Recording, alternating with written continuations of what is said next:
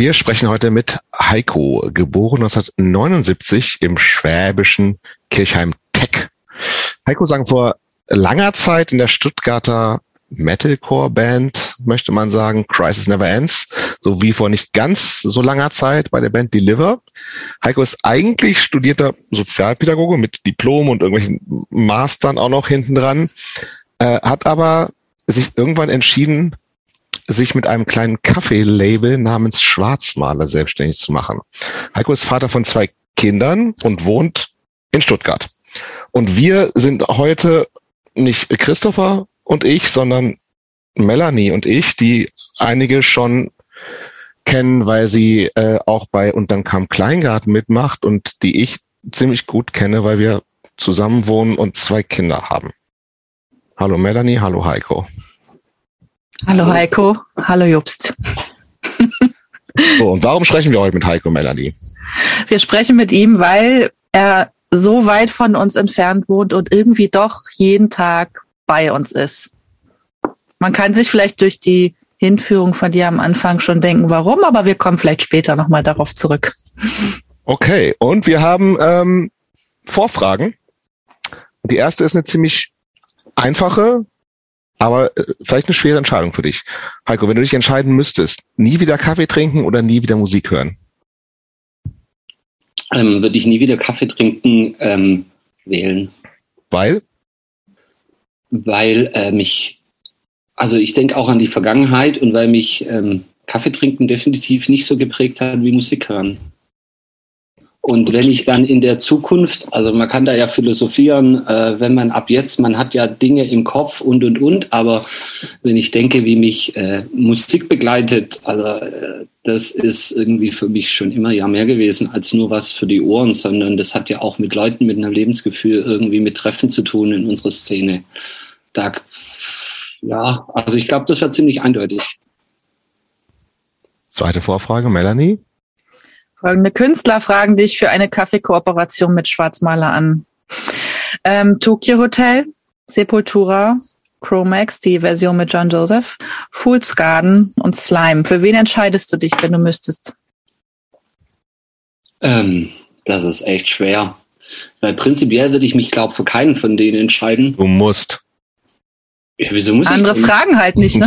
Die anderen fragen nicht. Ja, aber Keine Ahnung. Das aber, aber, aber darum geht's ja bei mir gar nicht. Also ähm, ich muss dazu sagen, ich mache ja, für die, die es vielleicht noch nicht wissen, ich mache gern ähm, Musik- oder Bandkooperation mit meinen Cafés. Also ich habe da schon mit einigen Bands was gemacht. Aber ich habe ja nie kommuniziert, mit wie vielen Bands ich nichts gemacht habe und die gern mit mir was gemacht hätten. Und äh, ich glaube jetzt so, vor vielen, vielen Jahren hätte ich Sepultura gewählt, mhm. sage ich jetzt mal. Ähm, Chromax ist eine Band, die mich musikalisch mega geprägt hat und die ich immer noch mega gut finde. Ähm, ich habe ein bisschen meine, Schwer meine Schwierigkeiten, äh, wie sich John Joseph in der Öffentlichkeit äußert. Also da bin ich oftmals ziemlich weit weg von dem, was er denkt. Deswegen wäre das für mich auch schwierig. Harley ist natürlich auch äh, keine einfache Persönlichkeit. Wir haben schon ein paar Mal mit ihm gespielt, also mit Chromax und Harley. Und äh, persönlich war der mega cool und mega smart. Also ich kann halt das besser beurteilen, wie was irgendwie im Internet rumschwirrt.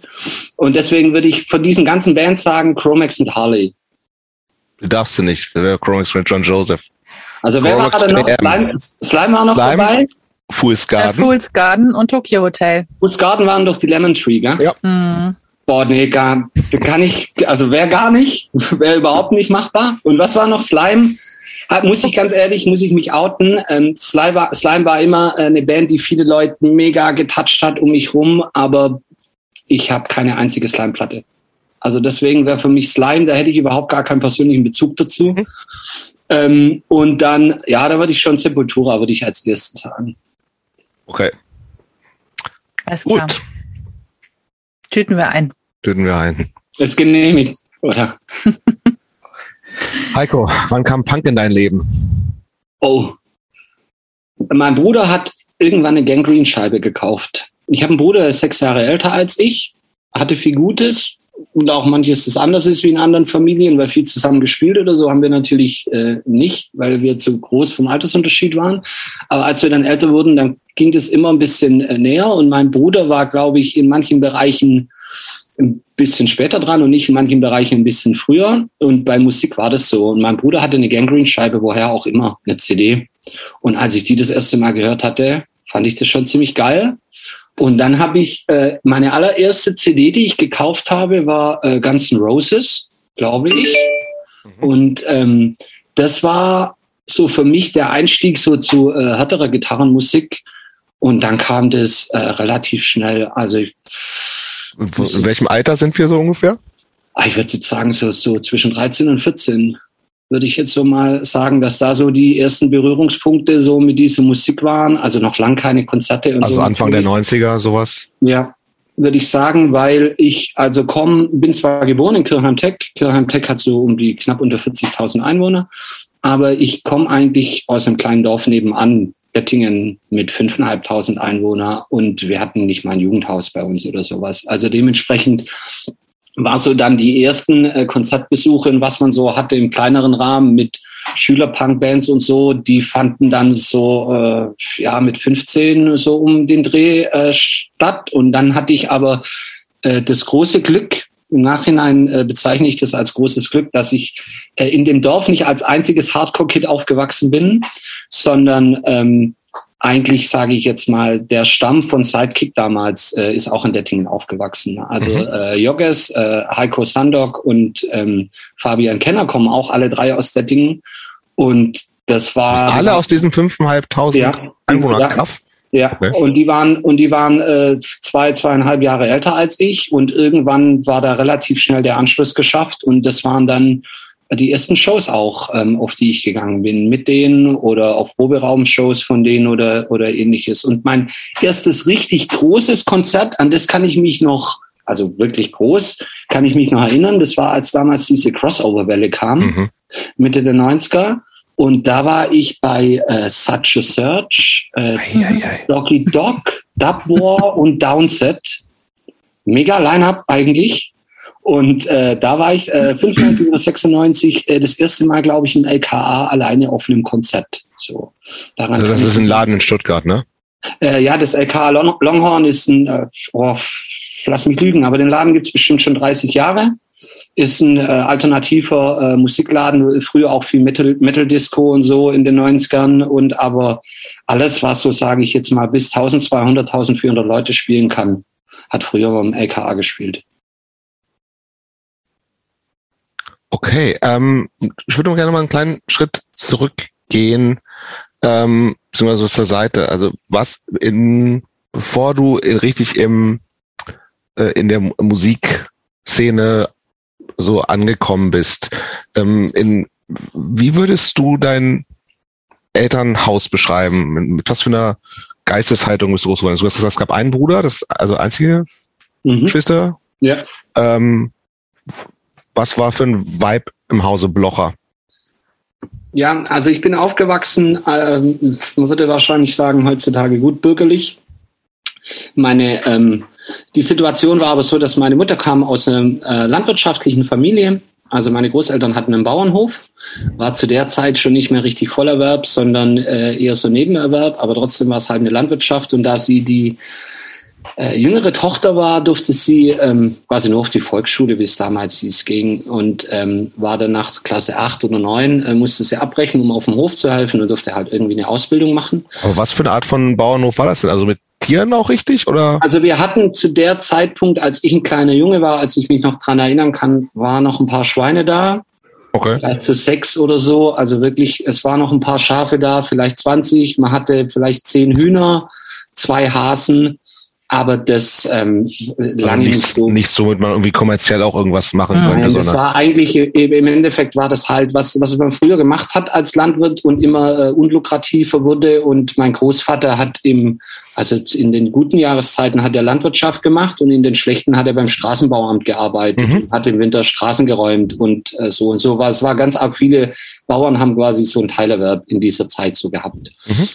Und ähm, es war so, dass meine ähm, mein Vater kam aus einer Handwerkerfamilie im Kaff nebenan und meine Mutter hat meinen Bruder mit 17 und ein paar zerquetschten bekommen.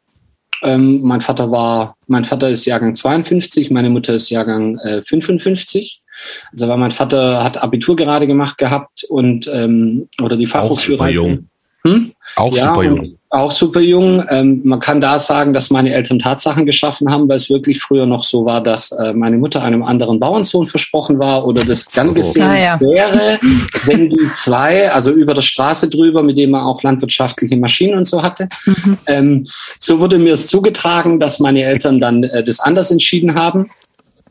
Und äh, es ist so, dass dann äh, mein Vater nach Konstanz zum Studieren ging der hat da Nachrichtentechnik studiert und meine Mutter war eben hier mit meinem großen Bruder. So, und mein Vater eben immer an den Wochenenden zurück und ähm, irgendwann ein paar Jahre später kam dann ich und wir haben in einer Wohnung gewohnt in Dettingen äh, zur Miete ganz normal und als meine Eltern dann äh, feste Jobs hatten, mein Vater hat damals bei der Bundespost gearbeitet, ähm, war verbeamtet und dann haben meine Eltern, wie das äh, die Schwaben so früher gemacht haben, ein Häusle gebaut. Und das haben sie bei meinen mhm. Großeltern in äh, Garten gebaut auch ein Klassiker.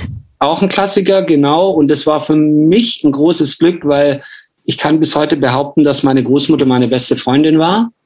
Ähm, ich bin sehr viel bei meinen Großeltern aufgewachsen, weil meine Mutter dann recht früh halbtags wieder arbeiten gegangen ist. Und es war oft so, dass meine Großmutter mich vom Kindergarten abgeholt hat oder die Grundschule. Ich habe direkt im Ortskern gewohnt, die war gegenüber. Also meine Mutter kam. Das, Entschuldigung, ich muss mal unterbrechen. Das heißt aber, du warst im Kindergarten, ja? Also ist ja nicht so üblich ja. für die Zeit und ländliche Umgebung im Nein, Ich war, ich war im Kindergarten. Also ja. ich, war im, ich war im Kindergarten, wobei Kindergarten damals natürlich, also ähm, ich war nur vormittags. Klar, es gab, dann, es gab dann mittags, es gab dann so mittags so drei Stunden irgendwie Mittagspause oder so ja. und dann mittags noch anderthalb oder zwei ja, Stunden. Aber da mein Bruder mittags immer von der Schule zu Hause war, hatte ich überhaupt gar kein Interesse und Bock auf mhm. Kindergarten mittags. Das war auch so, dass ich in den ganzen Schulferien zu Hause war. Mhm. Und bist also, du dann auch so, also ich habe so, so ein Bild, äh, kleine Heiko geht dann morgens irgendwie aus dem Haus, stromert ein bisschen über den Hof, geht mal zu Oma, holt sich was Leckeres ab, rennt durchs Dorf mit seinen Freunden und kann abends direkt verschmiert wieder irgendwann. Ja, so. es war auch tatsächlich so, dass in den Ferien wir morgens äh, um acht raus sind mit dem Fußball unterm Arm und dann erst wieder äh, zurück waren, wenn wir mussten. Also, mhm. und wir hatten bei uns, also ist wirklich so klassisch, wie man sich vorstellt, ein kleiner Ortskern mit einer Kirche, verkehrsberuhigter Bereich außenrum. Und da waren, äh, sobald es schön Wetter war, waren da 30, 40 Kinder aus dem ganzen Dorf. Und wir haben Fußball, Fange etc. gespielt. Also meine Jugend hat sich eigentlich wirklich draußen abgespielt, so kann man das wirklich sagen. Und das ist was, das kann man natürlich erst schätzen, wenn man da mit ein bisschen Abstand drauf schaut, aber das ist was, das habe ich also jetzt empfinde ich das als großes Glück, dass ich mhm. das äh, so haben durfte, auf jeden mhm. Fall. Also das heißt einerseits sehr behütet und versorgt und äh, bekümmert durch äh, Großeltern, Eltern und andererseits aber auch viel Freiheit und Vertrauen durch die Erwachsenen. Kann ich ja, ich glaube, dass es, dass das alles so ein Geben und Nehmen ist, das sich so entwickelt. Also meine Mutter ist schon ähm, sehr behütend, so ähm, auch jetzt noch. Also die wird immer Mutter bleiben und nicht immer so und so. Das ist auch manchmal nicht so ganz einfach, aber ähm, man versteht es besser, wenn man selbst Vater ist, wie die äh, Situation einfach äh, ist oder die Beziehung zwischen Eltern und Kindern.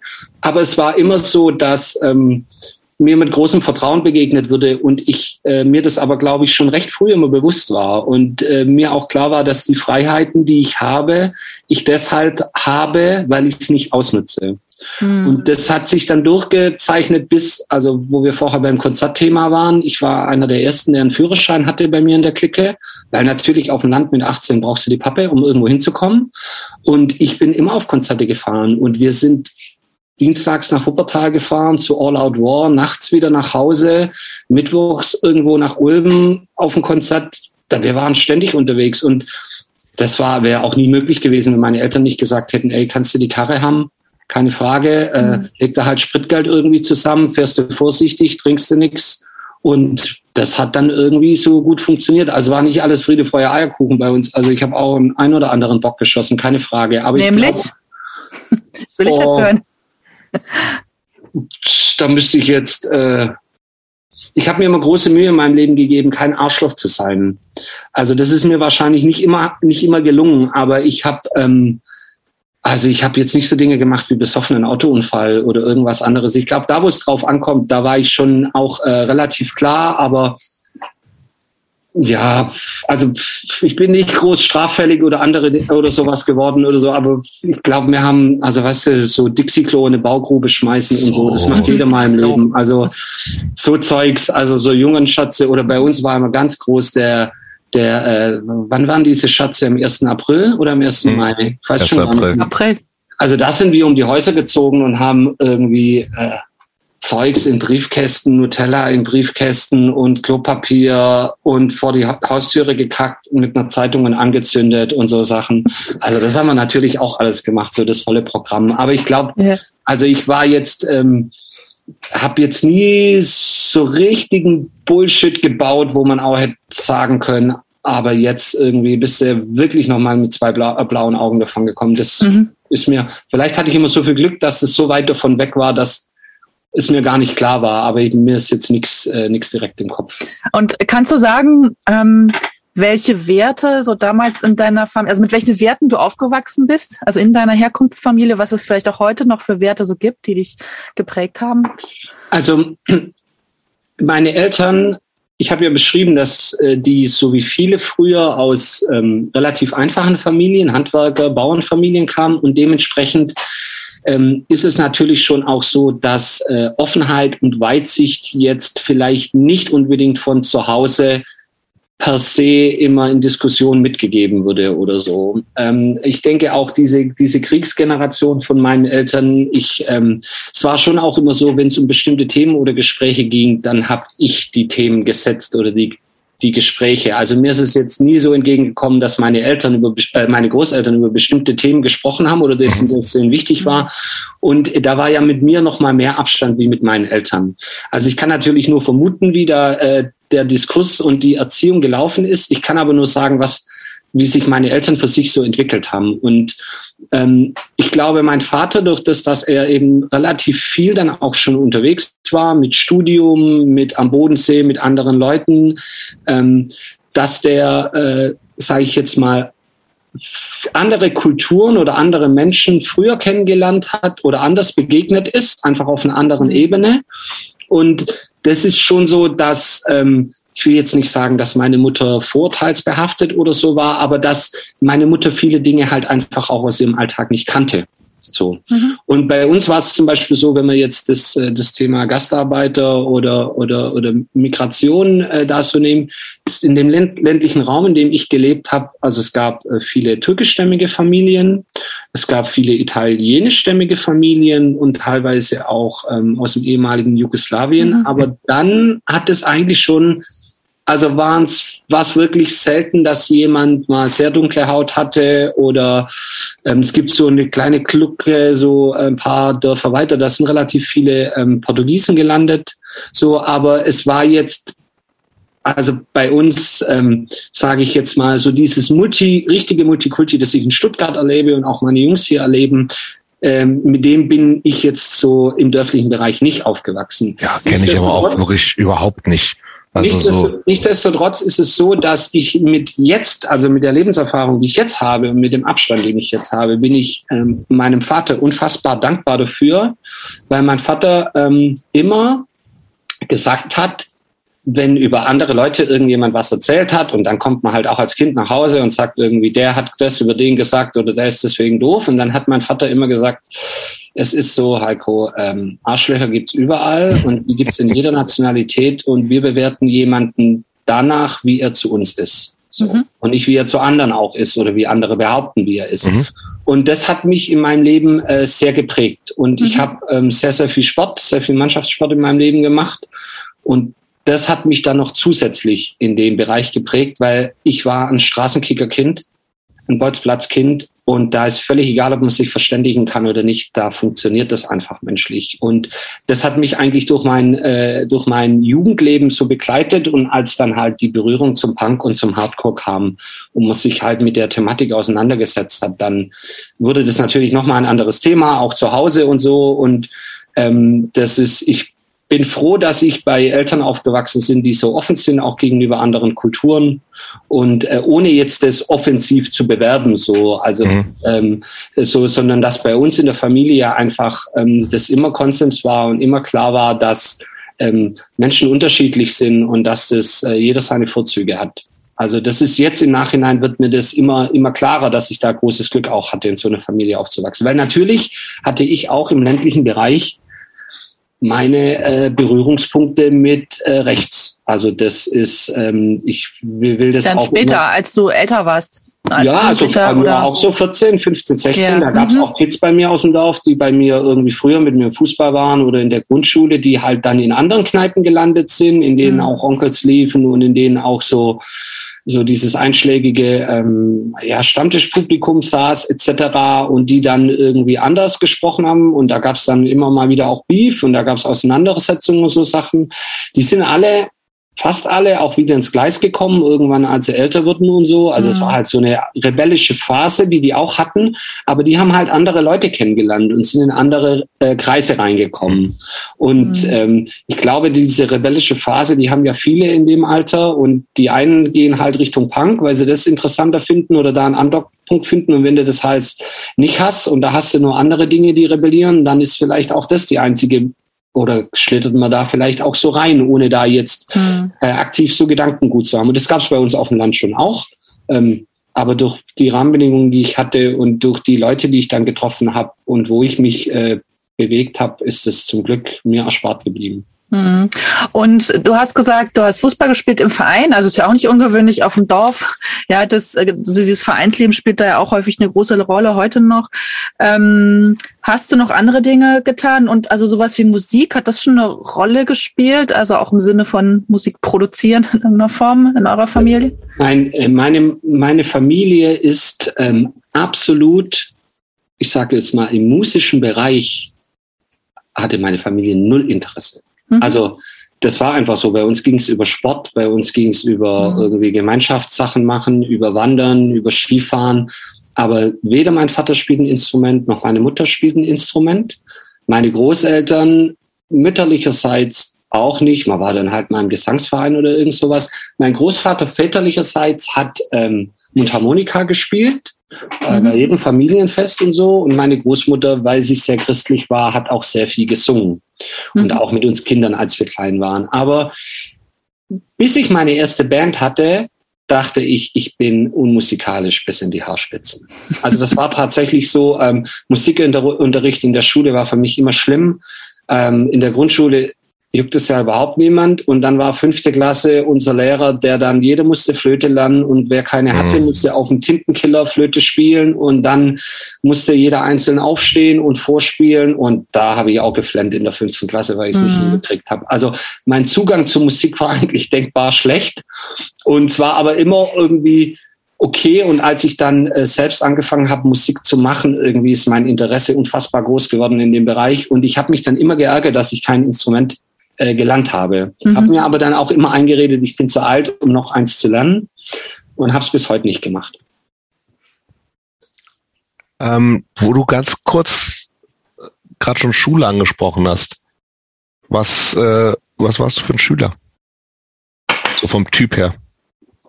Also Grundschule haken wir mal ab. Das ist eh wahrscheinlich, also da geht man halt hin und es Ja. funktioniert oder funktioniert halt nicht.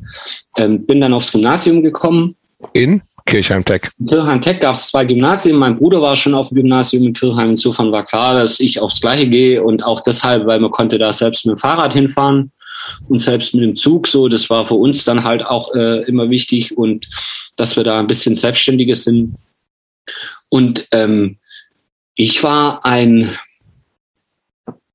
Schüler, der immer mit Minimalaufwand versucht hat, das Maximale rauszuholen. Also so kann man sagen. Ich bin gut durchgekommen durch die Schule ähm, bis in Klasse äh, 12, sage ich jetzt mal. Ich habe also immer, ich war ein Dreierschüler oder so, das Mhm. ist im Durchschnitt zwischen 2,5 und 3, aber ich war halt ein faules Stück. Also das Mhm. muss man halt ganz ehrlich sagen. Und für mich war Schule auch immer cool da zu sein und äh, Zeugs zu machen und ich war da immer gern, aber boah, Lernen fand ich immer scheiße so. Und dann äh, war so äh, Klasse 12 und 13 und dann hatte ich ein, äh, also ich bin durchs Abitur gefallen das erste Mal Mhm. äh, mit einem äh, eigentlichen Abiturschnitt von 2,6. Da Ähm, fällt man durch. Ja, da fällt man durch, weil äh, Abitur ist ja Ländersache und es gibt in jedem Bundesland, zumindest gab es damals noch ganz unterschiedliche Regelungen. Und Baden-Württemberg war relativ, ähm, im Vergleich zu anderen Ländern, wird immer gesagt, relativ hart, was das Abitur betrifft.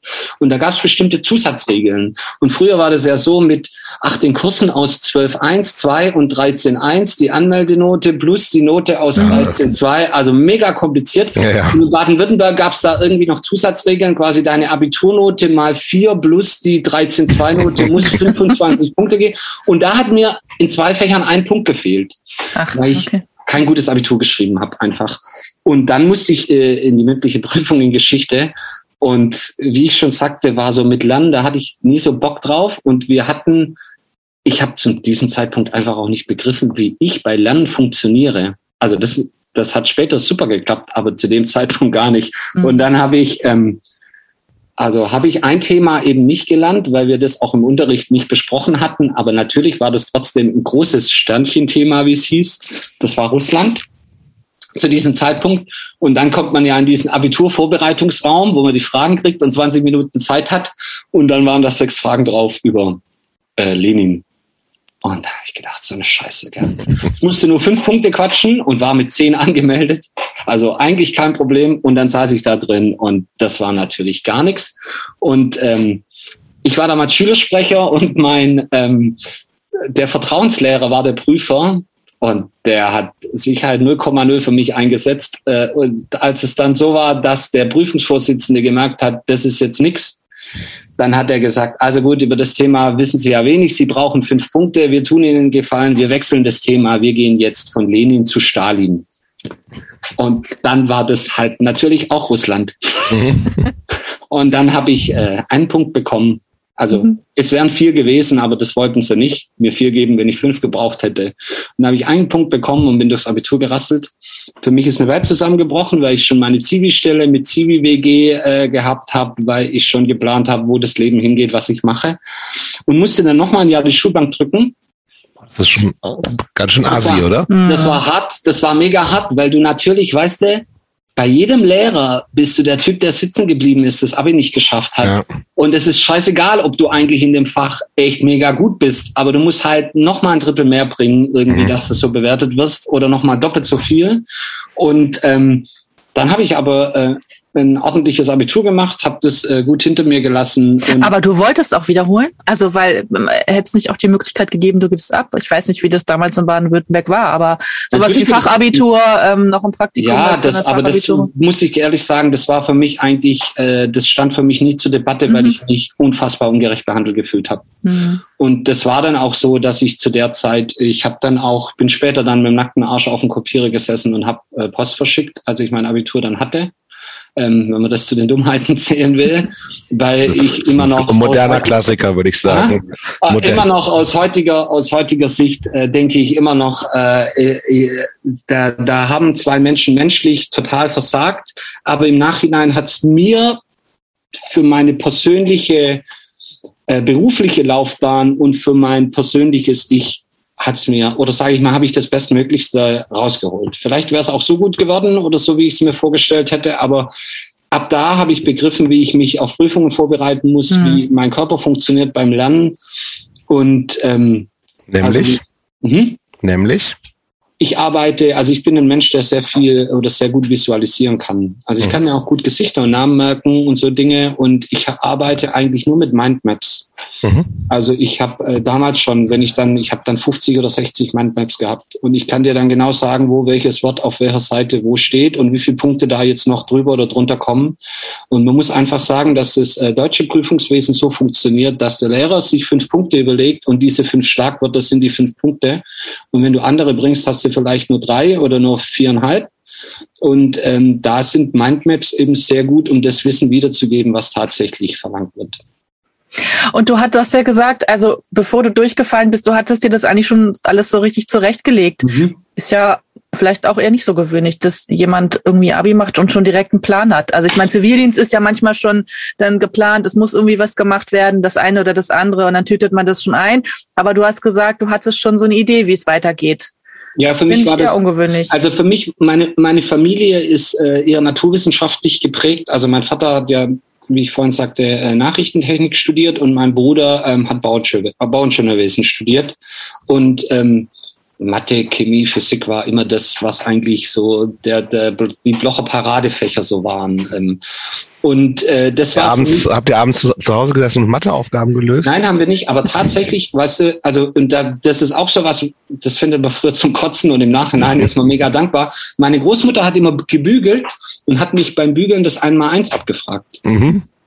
Und das ist immer noch was, das mir heute immer noch zugute kommt, weil wenn ich im Supermarkt an der Kasse stehe, dann weiß ich ungefähr vorher schon, was das kostet, bevor die den Scheiß über das Band zieht. Also das ist wirklich auch was, das ich äh, im Alltag, das ich super finde. Das einmal eins ist gut, das, da kann man nichts gegen sagen. Das beschreibt es irgendwie ganz gut. Also gebügelt uns einmal eins abgefragt und so war das dann bei uns. Und die Englisch, Englischnote war natürlich schon auch wichtig, aber es war wichtiger, was ich in Mathe hatte. So, weil das verstand mein Vater und das konnte er bewerten und das kommt in Englisch mhm. und so nicht natürlich.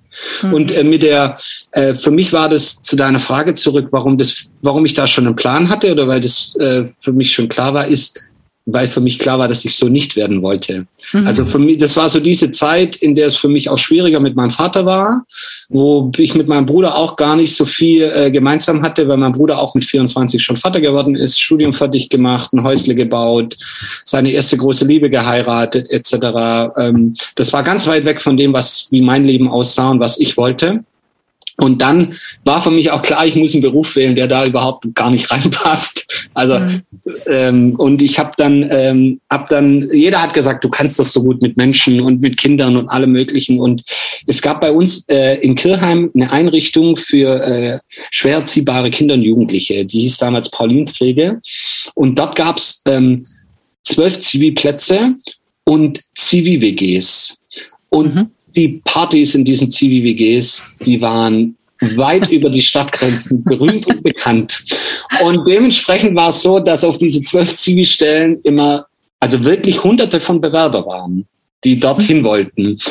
Und ich habe dort einen Zivi-Platz bekommen. Ja, und es war natürlich für mich der Jackpot und ich wollte tatsächlich diesen Zivi-Platz deshalb dort auch haben, weil ich äh, dachte, Sozialpädagogik wäre was für mich und ich möchte aber dieses Jahr dort machen, um zu wissen, ob das wirklich was für mich ist. Mhm. Also mit aus heutiger Sicht mega weitsichtig. Ich weiß nicht, ob ich das damals tatsächlich, also das alles so überrissen hatte, aber das war wirklich der Grund zu sagen, ich möchte in dem Bereich das machen. Also äh, Dienst an der Waffe zu leisten war gar kein Thema für mich. Aber wo dann eben Zivi? Ich meine, es gab ja auch bequeme Jobs. Mein Bruder hat damals Essen ausgefahren fürs Rote Kreuz und mhm. so. Aber sowas war für mich nie Thema. Ich habe dann diese Zivi-Stelle ähm, allerdings das Jahr später drauf äh, wiederbekommen. Also es war natürlich so, dass sie gesagt haben, oh, äh, doof irgendwie und jemand wurde nachgerückt, aber dann äh, mir angeboten haben, dass ich im Jahr drauf die Zivi-Stelle bekomme. Und insofern war mein äh, Plan, den ich hatte, der wurde dann einfach um ein Jahr nach hinten verschoben. Okay, hätte schlimmer kommen können. Hätte schlimmer kommen können, genau. Und ich habe dann ähm, Zivi gemacht in einer äh, Tagesgruppe. Okay, lass, mach noch mal, ja? ich, noch mal kurz einen Cut, weil du hast es ebenso im Halbsatz angedeutet und ich glaube, dass äh, und wir sind haben so ein bisschen jetzt sind da so rübergegangen, ähm, dass natürlich gerade diese Teenage-Zeit eine total prägende Zeit ist, ne? Also ja. also und ich vermute jetzt mal, so, so wie ich dich kenne und so wie, wie das, wie das ja auch jetzt bei vielen Leuten ist, mit denen wir hier gesprochen haben, spielt natürlich irgendwie dieses, dieses Subkulturelle da einfach auch rein, weil es nochmal irgendwie ja total viel in, in Frage stellt, so. Und du hast vorhin gesagt, sozusagen, dass, dass die, als ich gefragt habe, wann Punk dein Leben kam, war es halt die Gang Green CD von deinem mhm. Bruder. Ähm, da ist es ja nicht bei geblieben wahrscheinlich, so. Ähm, was, was hast du, äh, was hatte ich denn an, an diesem, an dieser harten Musik, also ich glaube, du hast von den Green und, und, und Guns N' Roses gesprochen, ähm, also war das eher so, dass das für dich eine Musik war, die du einfach gut fandest? Und wann war es aber auch was, wo du sagst, irgendwie so, eigentlich sind das auch interessante Inhalte? Also kannst du doch irgendwie so ein bisschen sagen, was dich daran fasziniert hat im Nachhinein? Also es war zuerst, äh, denke ich, ähm, ganz, also bei Guns N' Roses kann ich noch kurz dazu sagen, das war zu der Zeit, als Axel Rose ja auch durch seine ganzen Skandale und so aufgefallen ist, als der Shows abgesagt hat, weil er am Abend davor besoffen war und nicht mehr stehen konnte und und und und ich glaube, das hat schon einen Reiz für mich damals ausgemacht, also diese wilde Musik, diese wilden Typen. Und ähm, aber das war wirklich nur der Anfang, nur der Einstieg. Mhm. Ich glaube, es ist, es ist wirklich so, was mich dann wirklich an Hardcore Punk, den ich später gehört habe, so ähm, beeindruckt. Aber war das zu der Zeit schon so? ja, das, das, das war zu dieser Schulzeit schon so. Also äh, ich kann mich noch erinnern, dass ich mir mit äh, 14,5 oder 15 quasi äh, äh, rasiert habe. So. Mhm. Ähm, damals, ähm, dass ich, dass wir uns Buttons selbst gemacht haben, uns die an die Jacken gemacht haben, äh, Dinge was, denn, was denn für Buttons? Boah, du, also alle Bandlogos, die wir irgendwo herkommen. Ja, welche Bands denn? Komm. Also natürlich waren Skinheads drauf, natürlich war es Agnostic Front, natürlich war es Bad Brains, natürlich okay. war es irgendwie Sex Pistols, also alles was, also man wollte ja auch, dass da ein Wiedererkennungswert stattfindet. Und natürlich gab es dann auch Crews. Also wir hatten mit 14 oder 15 unsere erste Crew, die Freiwaldau-Posse, und hatten da dann, da habe ich so, ja, weißt du, so Backstage-Pässe laminiert irgendwie, die wir uns dann an Lanyard von den Hals gehängt haben und so. Also es war ja die Zeit der Crews damals so. Das war das war in der Schule oder war das außerhalb der Schule? Nein, das waren, also ich hatte in meiner Schule tatsächlich eigentlich nur einen Kumpel aus meiner Klasse, der auch so, mit dem ich auf Konzerte und so gefahren mhm. bin. Aber eigentlich meine Szenekumpels hatten alle überhaupt gar nichts mit dem Gymnasium zu tun. Mhm. Also das war wirklich außerhalb. Ich bin. Ey, aber übrigens, wo du gerade ja. sagst, das war so die Zeit der Cruise und so, da, da habe ich null Berührung mit. Das muss ich mir erstmal erklären. Gar nicht. Das, also in der niedersächsischen Provinz, auch ein paar Jahre früher, da gab es überhaupt keine Crew. Also ich glaube, das ist also so ein Stuttgarter Ding, oder? Vielleicht. Das mag New York sein. Also es gab, es gab, es gab eben hier, das waren für uns die Leute, die halt ein paar Jahre älter waren als wir, zu denen wir so ein bisschen aufgeschaut haben, möchte ich mal sagen. Also gerade Jogges, Matze Our World, irgendwie die Reichenbach, Reich, Reichenbacher und so, die es da hier so gab, ähm, so lokal. Und das war die SFC Crew, Screaming for Change, damals von Uniform Choice. Und äh, die hatten halt Bomberjacken, die bestickt waren mit Screaming for Change.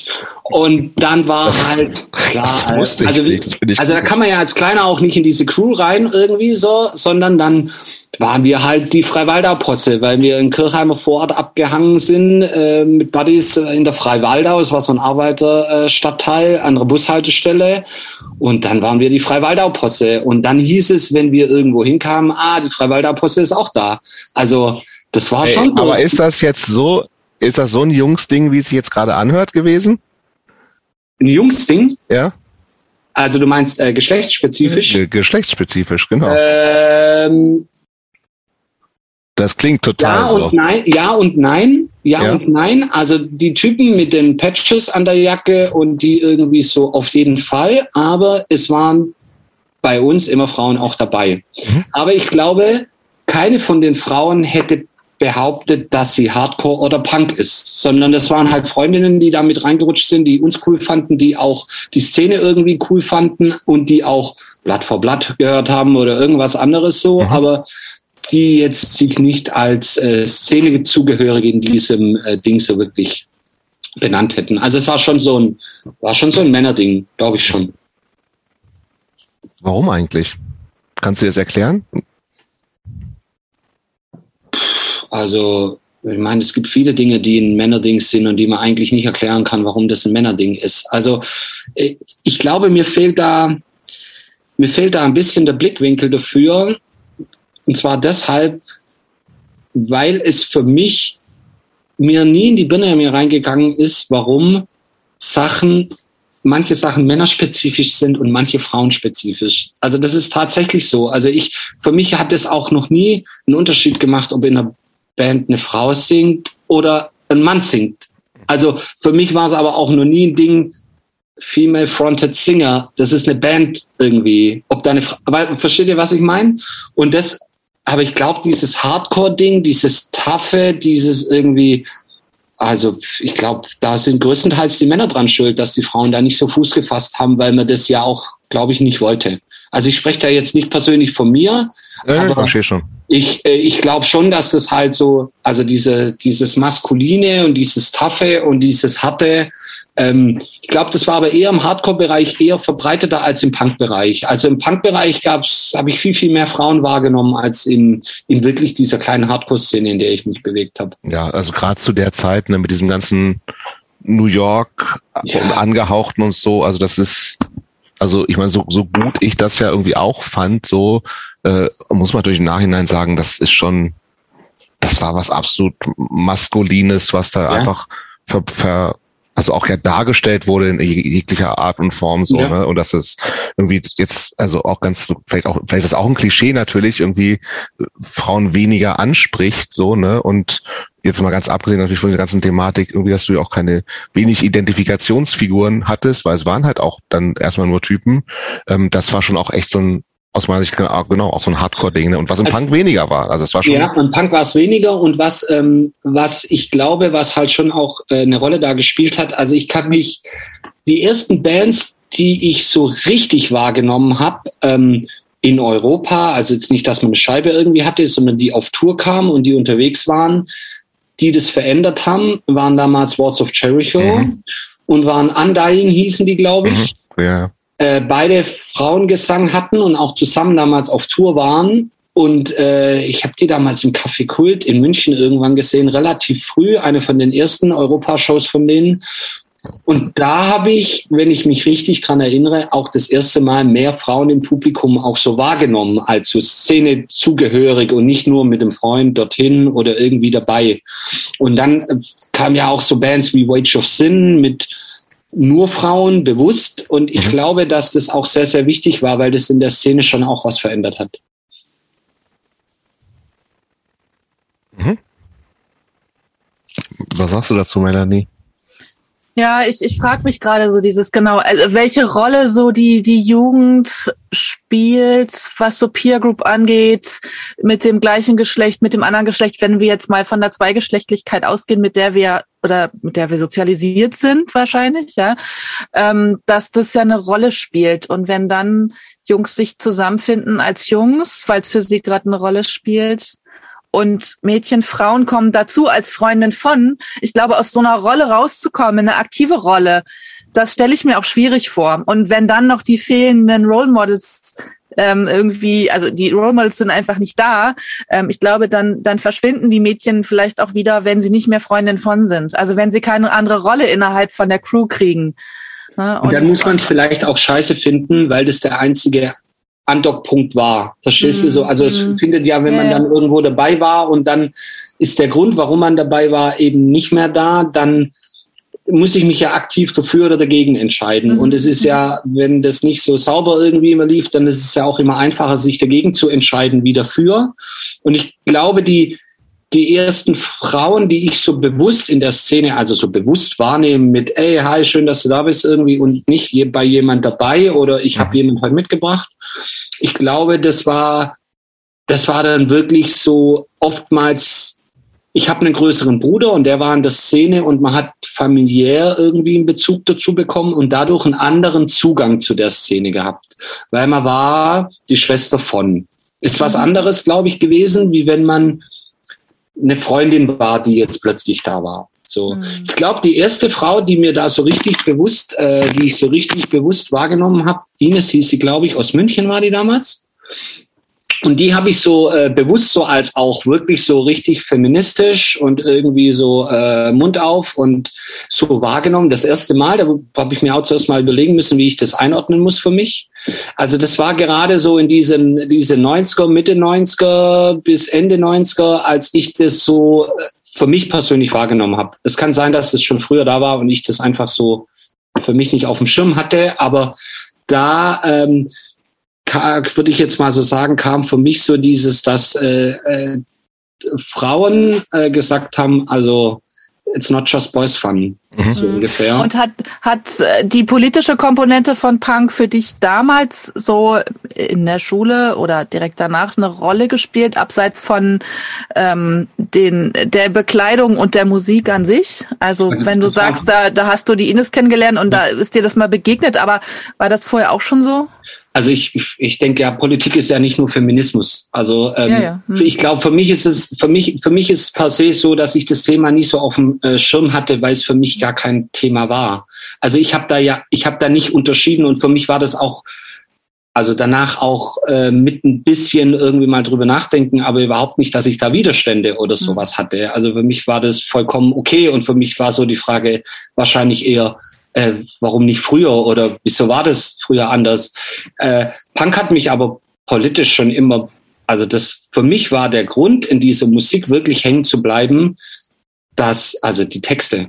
Also ich glaube, dass, oder ist immer auch ein bisschen mutmaßen, ob die, die, die Szene, die jetzt heranwächst, ob das für die auch noch so wichtig ist wie für uns oder nicht. Aber ich kann für mich sagen, also ich konnte jeden Text auswendig, ich konnte jeden Text, ich habe die übersetzt, ich hab, wollte wissen, was da gesprochen wurde. Ich, für mich war das unfassbar wichtig. Also bei jeder Band.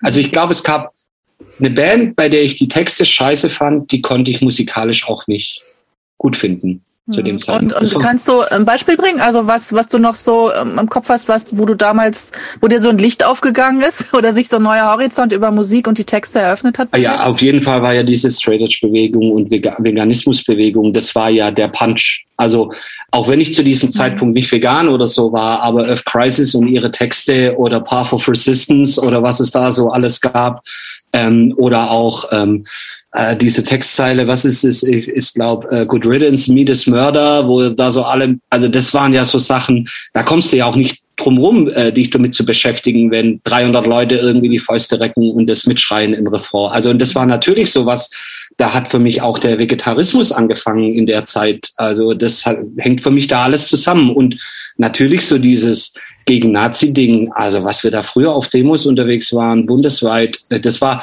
also ich glaube, dass es fast sogar das wichtigste Thema für uns war. Mhm. So dieses äh, Problem von rechts. Also ich glaube, das war. Aber war das, war das denn, hatte ich, lag mir vorhin auch schon fast auf der Zunge, ähm, also als du gesagt hast, dass natürlich irgendwie in Dörfern immer auch so dann auch als Rebellion vielleicht so irgendwie ein paar Leute eher so in Richtung rechts abgedriftet ja. sind, aber ähm, gab es auch so äh, in Kirchheim Tech oder Tettingen oder wie auch immer auch so organisierte Nazi-Geschichten ja. auch und so? Es gibt da auch, äh, es gibt da auch Leute, die aus meiner Generation sind, die ähm, ich habe es nicht persönlich gesehen, weil ich mit den Leuten nichts zu tun habe, aber die ähm, Sachen tätowiert haben, die in Deutschland eigentlich nicht so erlaubt sind. Mhm. So, also und äh, auch von ähm, Vereinigungen, die in Deutschland inzwischen verboten sind. Mhm. Also das sind äh, schon auch ähm, äh, Leute, da, es gibt da auch Leute, die, glaube ich, dort richtig hängen geblieben sind, ob die jetzt noch in Kirchheim wohnen oder irgendwie oder nur noch äh, alte äh, weiße Männernazis sind oder immer noch ihre Strippen ziehen, das weiß ich nicht, weil ich da eben nicht mehr bin und auch da so keine, keine Berührungspunkte mehr hatte, aber also ganz ehrlich, es gab äh, zumindest jedes, jedes zweite Wochenende haben wir uns auf die Schnauze gehauen. Also das gab's bei uns. Das war die große Zeit der Wiesenfeste. Ich weiß nicht, ob das überhaupt ähm, Was ist irgendwo das? anders in Deutschland Nein. Thema war, außer in Baden-Württemberg. Hier gab's halt äh, viel Streuobstwiesen und ah, eigentlich okay. jedes Wochenende war auf irgendeiner so Streuobstwiese hat irgendjemand eine Party organisiert. Aber das kannst du dir jetzt nicht vorste so vorstellen, dass da 50 Leute waren und man hat ein bisschen Stockbrot gemacht, sondern es waren Partys, da waren 1000, 1500 Leute. Und, Wie, ähm, was, also das muss ich mir optisch vorstellen. Da muss, also, musst du dir vorstellen, ja, da lagen, da tausend Leute Flyer, und was ist noch? Ja. Da lagen Flyer in der Schule und da stand drauf äh, Wiesenfest, bla bla bla, ah. da und da hinten drauf war äh, kopiert, wo der Feldweg ist, wo es hingeht. Ja. Und dann ist man da, dann gab's da zehn Leute, die das Fest organisiert haben. Aber das mit DJ und Bands oder? oder ja, da, nee, da lief dann, da lief dann Mucke aus der Konserve, aber das war nicht mal so notwendig, weil da waren halt 50 Kisten Bier. Und da gab's halt, waren halt 1500 Leute und von jedem, jeder Couleur und jeder, also und alle zwischen 15 und 18, also da waren die, äh, die, die, die Straßengangs waren da mit Hauptsache da. saufen. Hä? Zum Saufen halt. Ja, und, und da war klar, dass es da auch später Bambule gibt. Also das war, äh, das war gesetzt und wir waren da halt auch immer irgendwie. Und dann hieß es, ey, die Faschos sind da und ja, dann ist halt ist schon ab und zu mal eskaliert. Also das kann man schon so sagen. Und das ist auch nichts, also das ist nichts, womit ich zumindest, was ich finde, so nichts, womit man sich rühmen kann oder auf das man stolz sein kann oder so. Aber das hat zu der damaligen Zeit eben dazugehört. Und wir okay, haben. Aber okay, wie, wie schätzt du das jetzt so im, im Nachhinein ein? Also war, ist das, war das eine reale Bedrohung von rechts oder war das halt irgendwie so, ey, ich finde natürlich irgendwie als dann irgendwie äh, links sich definierender äh, Jugendliche einfach deine Gesinnung scheiße oder also und, und will selber was dagegen machen. Ja gut, die Frage ist ja, äh, ist, was ist eine Bedrohung? Also das nimmt man ja in unterschiedlichen ja, Lebensphasen. Will, will ich in dem Fall jetzt sagen, wenn die sozusagen euch auch, wenn der Angriff von rechts gekommen wäre und sagt irgendwie, ey, da sind wieder die, die, da ist wieder die Freiweider Crew oder wie es hieß, die, den hauen wir auf die Schnauze. Dann ist ja, es eine Bedrohung. Ja. Oder und auch irgendwie, ich weiß, wo ihr wohnt, ich komme zu euch nach Hause. Das ist eine das Bedrohung, für euch eine Bedrohung. Ja, aber das war, also ich glaube, das war vollkommen klar, dass es da wie bei Hooligans einen Sportplatz gibt, nach, auf dem man sich trifft und dann haut man sich da auf die Schnauze und dann fährt man irgendwie wieder nach Hause und wenn man sich dann im Supermarkt trifft, äh, drei hm. Tage später. Hallo. Nee, das sagt man nicht Hallo, aber also man haut sich nicht auf dem Parkplatz auf die Schnauze, so ungefähr. Okay. Also so, so wäre das nicht gewesen. Aber mhm. es war natürlich schon die und wir. Mhm, und klar. ich kann mich noch an eine, ähm, eine Situation erinnern. Es gab ähm, ungefähr zwischen Kirchheim und Stuttgart, da gibt es so ein kleines äh, Dorf, Kaff, das habe ich vorhin schon mal erwähnt, das hieß Reichenbach oder heißt immer noch Reichenbach. Und in Reichenbach gab es auch eine relativ äh, starke Hardcore-Punk-Szene. Also ist die, die Ecke, wo Matze Our World herkommt, äh, Hansi Haug, der früher, früher Crapshort gemacht hat und so, auch ein Urgestein, auch aus dieser Ecke kommt und so. Und da gab es einen Club, der hieß ähm, Halle. Und das war ein, ein cooler Laden und einmal im Monat war da Schwuf. Und das war ein sehr linksorientierter Laden und da waren wir halt immer alle dann, wenn wir Schwuf waren. Und da gab es eine Situation, da wollten irgendwie zwei Faschos rein zum Schwurf. Und die Türsteher haben gesagt, nee, läuft nicht. Und dann waren halt irgendwann zehn da. Mhm. Und dann waren irgendwann 15 da und dann waren irgendwann 50 da. Und dann war halt klar, dass, also, wo soll das hinführen? Und da gab es dann richtig, also da, ja, da sind dann halt die Telefone geklingelt, so wie das halt ist. Und dann hat man sich getroffen und ist hingefahren und hat ähm, sein Land verteidigt, möchte ich mal sagen. Also, äh, weil das war klar, dass in diesen Schuppen, dass der nicht geändert werden darf und ähnliches. Und das war dann auch schlimm, aber das war dann auch erledigt und das ist dann auch nie wieder passiert. So kann man das sagen. Aber das gab's, also das gab's schon. Hey, ich würde mein, würdest, ich, ja, muss noch, ich muss noch mal nachfragen. Also, Bitte. wie würdest du das einschätzen? Also, ich meine, klar, es gab irgendwie eine klare politische Orientierung und Ablehnung dahinter. Aber war das auch trotzdem so ein bisschen Freizeitunterhaltung, jugendlicher Spaß, sich dann zu prügeln? Also gehörte nee, das, das auch nee. dazu oder? Das glaube ich nicht. Also ich, war das wirklich ich, richtig idealistisch so komm, ja, wir machen jetzt, jetzt platt, wir wollen ich kann jetzt für mich haben. sprechen. Ich kann jetzt für mich sprechen. Also ich, es gibt also unfassbar viel bessere Dinge, wie jemand auf die Schnauze zu hauen. Und ich bin auch äh, in der glücklichen Situation zu sagen, dass ich das wahrscheinlich äh, 20 Jahre nicht mehr musste so ungefähr. Und ich will das auch nicht. Oder ähm, das ist auch, wie, wie ich vorhin sagte, nichts, wo man auch stolz früher drauf war oder wo man sich damit gebrüstet hatte. Aber mhm.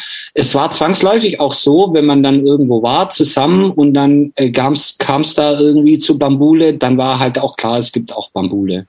Also man muss sich das jetzt aber nicht vorstellen, wie das es da Waffen, Straßenschlachten und, und, und. Aber dann war es auch mal so, dann hat man halt sich kurz geklopft, zwei Minuten und dann war es auch wieder vorbei oder so. Aber das war jetzt, das war schon so, dass es immer Konfrontation gab. Mhm, also das, mhm. das möchte ich schon sagen. Und das gab es halt vielleicht, weil es da eine Clique war, die gab, die in unserem Alter war, die eben da so unterwegs war.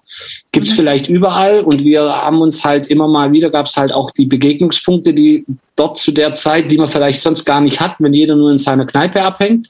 Also mir wär, uns wäre es jetzt nie in den Sinn gekommen, in irgend so eine Kneipe reinzugehen und da irgendwie Bambule oder so zu machen. Mhm. Aber wenn wir irgendwie auf einem Wiesenfest waren und da sind halt dann auch die gewesen, dann ja, ja. war klar, entweder es geht jemand oder früher oder später raucht es halt mhm. im Karton. Ja. Ja, Und wenn nicht mit uns, dann mit irgendjemand anders. Also das war ja dann auch so. Dann gab es halt die, gab's die Breakdance-Crews oder so, die sich auch nichts gefallen lassen haben. Und in Kirchheim war das damals wirklich so, dass diese Subkulturen sehr stark ineinander vernetzt waren.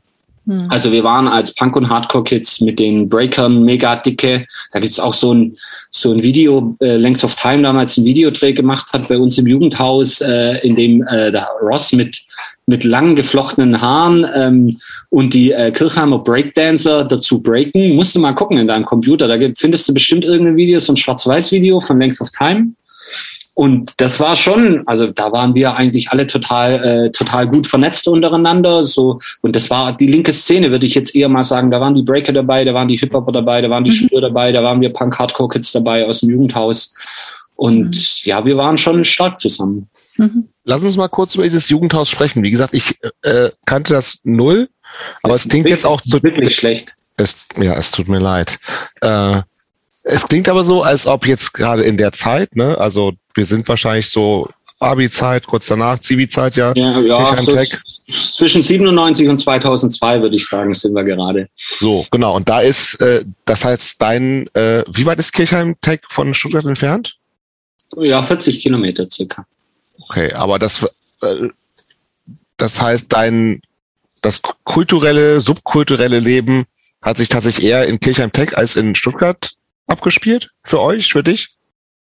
Ähm, also die Sache, bei der wir uns aktiv an der Szene beteiligt haben, hat sich in Kirchheim abgespielt. Weil es da gab ein Jugendhaus und da wart ihr auch irgendwie involviert. Da waren wir präsent, da sind wir sozialisiert worden und da haben wir Shows gemacht. Also wir haben im, in der Linde die ganzen Shows, die es zu dem Zeitpunkt gab, gemacht. Und wir hatten, kennst du vielleicht noch, es gab mal eine Stuttgarter Band, die hieß Sog. Ja.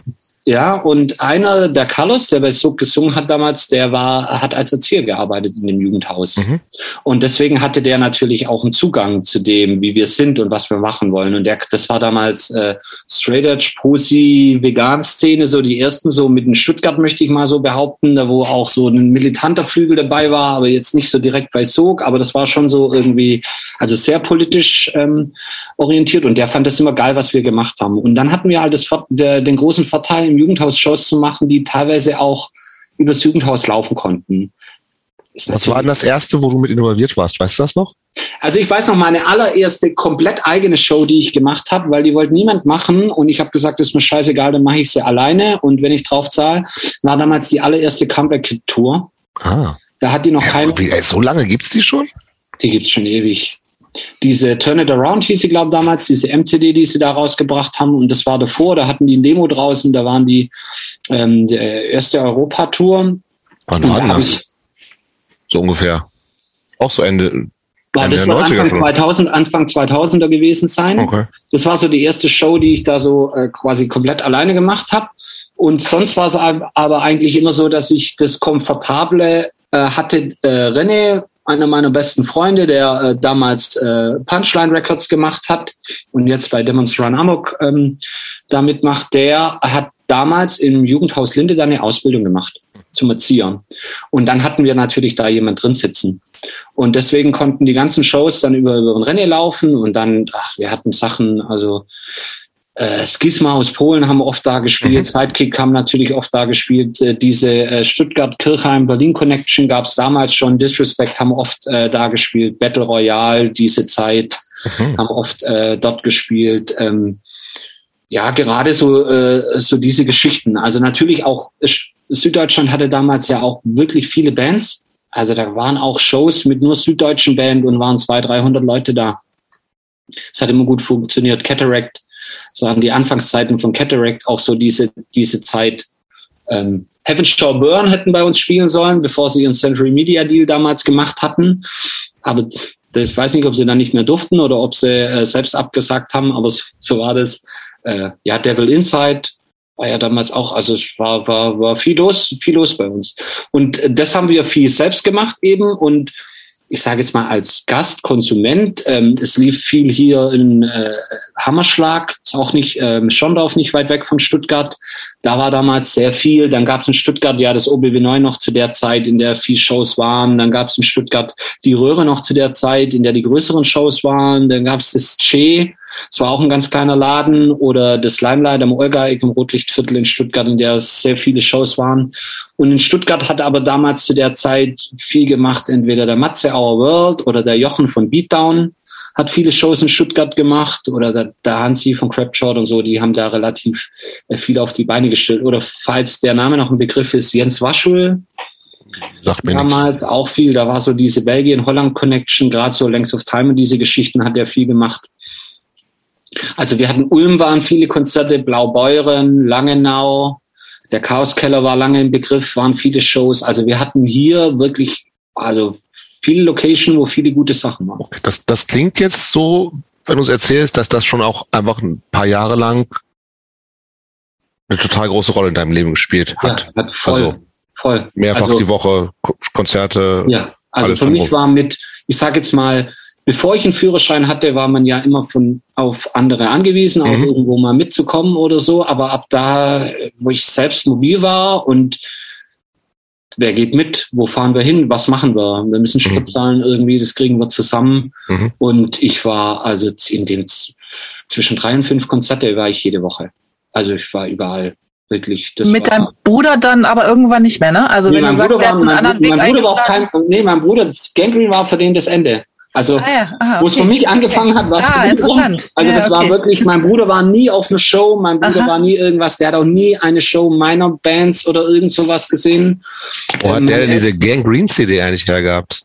Hä? Wo hat der ja, eigentlich diese, keine ja. Ahnung. Ich muss mal, der hat, der hat am Sonntag Geburtstag. Das frag ihn mal. Und dann frage ich ihn mal, der sagt er wahrscheinlich nur, pff, keine Alter. Ahnung. so.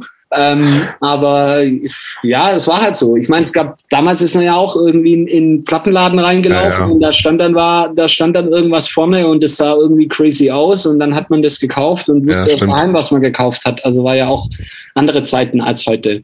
Aber äh, zu deiner Frage nochmal mit dem, also viel Zeit eingenommen in meinem Leben. Ähm, also ich, ich möchte jetzt mal sagen, nichts in meinem Leben hat mich so geprägt wie die Zeit in dieser Szene. Also wirklich in allen Facetten. Bevor wir jetzt nochmal, also wir gehen, kommen auf jeden Fall auch nochmal zum Nicht-Szene, Heiko, weil du hast, musst, musstest ja auch nochmal studieren zwischendurch und so. Oder hast es zumindest gemacht, offensichtlich. Ähm, wann hatten das mit äh, äh, in Bands sein angefangen? Ist, war Crisis Never Ends deine, die erste Band? Nee, ich hatte davor eine, eine richtige Rumpelband. Wir haben in Kirchheim im Jugendhaus dann eben also eine Band gemacht.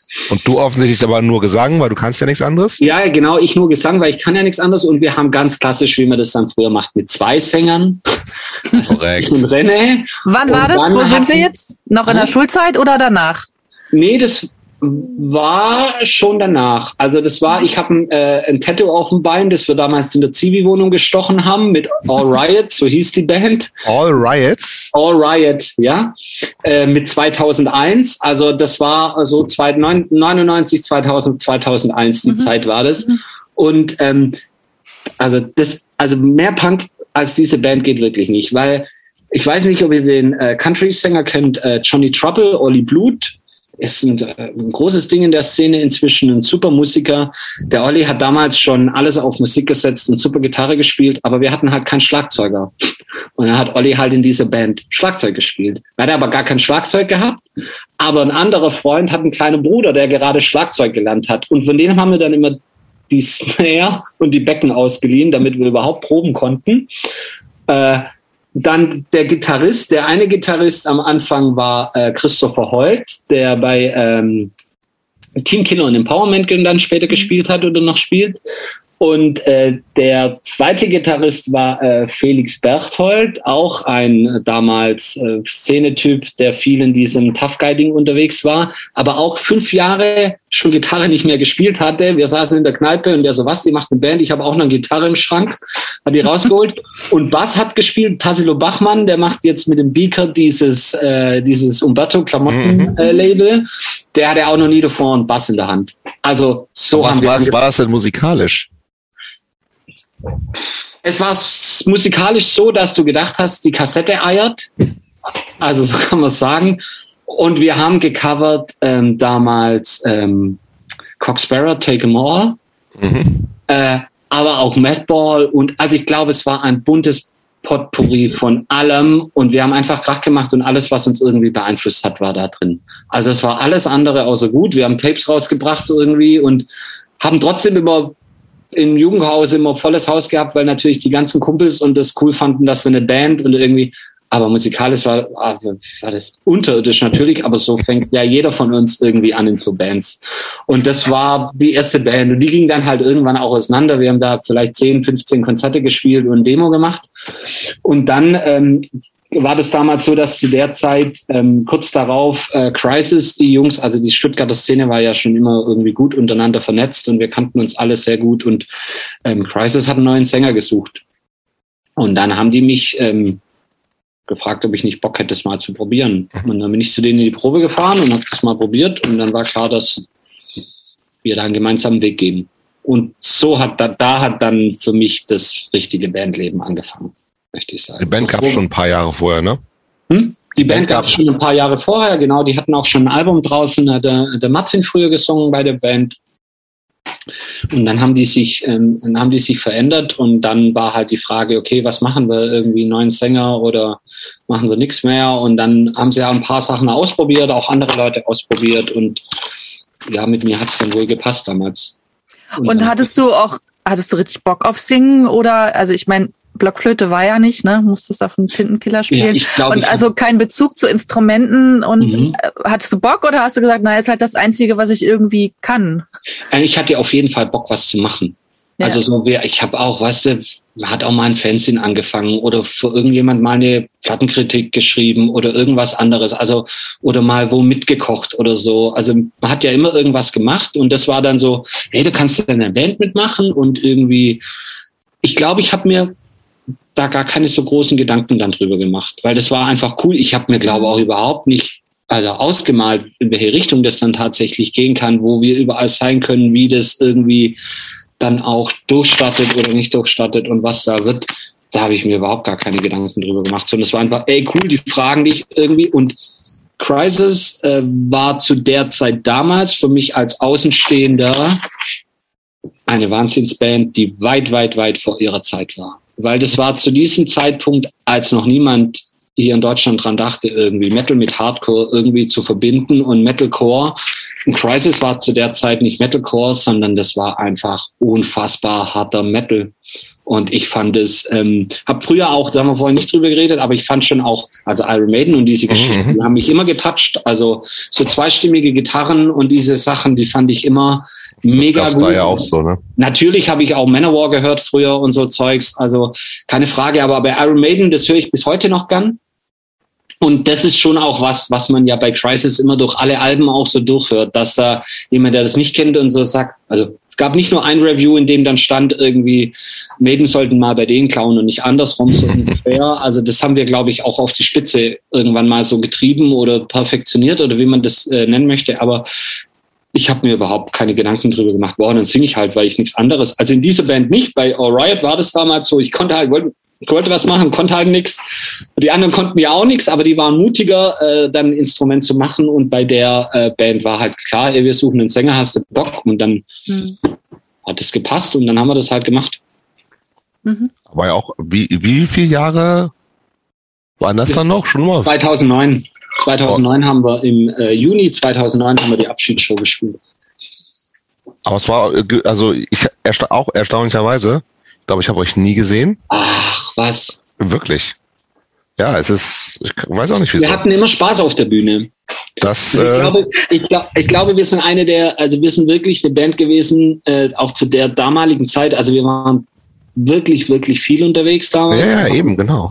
Wir hatten auch einen eigenen Van irgendwann und so und für uns war wirklich so, Arbeiten ist da, damit wir das andere finanzieren können und Freitagmittags um zwölf im Van, jedes Wochenende unterwegs, zweimal Touren im Jahr gespielt und so und alles selbst gemacht, selbst gebucht, alles irgendwie von ABBA bis Zappa und das war wirklich so, dass wir irgendwann, man hat ja immer diese Shows, wo dann wenig Leute auch mal kommen, warum auch immer, und wo man sich dann fragt, oh, warum macht man das? Und wir haben irgendwann bandintern mal beschlossen, und das hat gut funktioniert, dass es für uns keine schlechten Shows mehr gibt. Mhm. Weil, also wir können das machen, was wir beeinflussen können, und wir können Spaß auf der Bühne, Bühne haben und unsere Songs spielen, und das, wir wollen was mitteilen, und wir reden zwischen den Songs, und wir machen so, und wir hatten Shows, da waren sieben Leute da, da hatten wir unfassbar viel Spaß und jeder dieses, und wir haben mehr Merch verkauft als auf Shows, wenn 300 Leute oder so da mhm. waren, also so im Verhältnis. Und ähm, wir hatten eigentlich, wir waren immer gern miteinander unterwegs. Wir hatten natürlich auch äh, die jeden, also ich glaube, jede Band hat, die aus dieser Szene kommt, hat nicht nur einfache Typen in der Band, weil sonst, also wären wir auch alle nicht in der Szene. Und das hat aber bei uns immer, also bis 2009 sehr, sehr gut funktioniert und die Band hat sich auch nicht aufgelöst, weil es Beef unter den Leuten oder so gab, sondern weil halt manche sich in andere Lebensabschnitte bewegen wollten. Mhm. Und dann haben wir damals gesagt, die Band war die Band und wir werden niemand mehr austauschen so. Und deswegen ging die Band damals zu Ende. Aber das war wirklich wir. Ähm, das ist schade, dass du uns nie gesehen hast. Es ist zu spät. Das hättest du vielleicht vorher auch nicht Metalcore gesagt, wenn du uns mal gesagt, gesehen hättest. Ja, aber ich weiß, ja, das stimmt. Ich habe es mir tatsächlich auch, ich, ich habe es mir jetzt, ich, ich ich meine, gut, wir kennen uns jetzt auch schon ein bisschen länger. Ich habe es irgendwie mir dann natürlich irgendwann mal auch angehört, aber jetzt in Vorbereitung zu heute nicht mehr, weil ist ja irgendwie auch eigentlich scheißegal. Ne? Das ist ja auch dann eine Geschmackssache.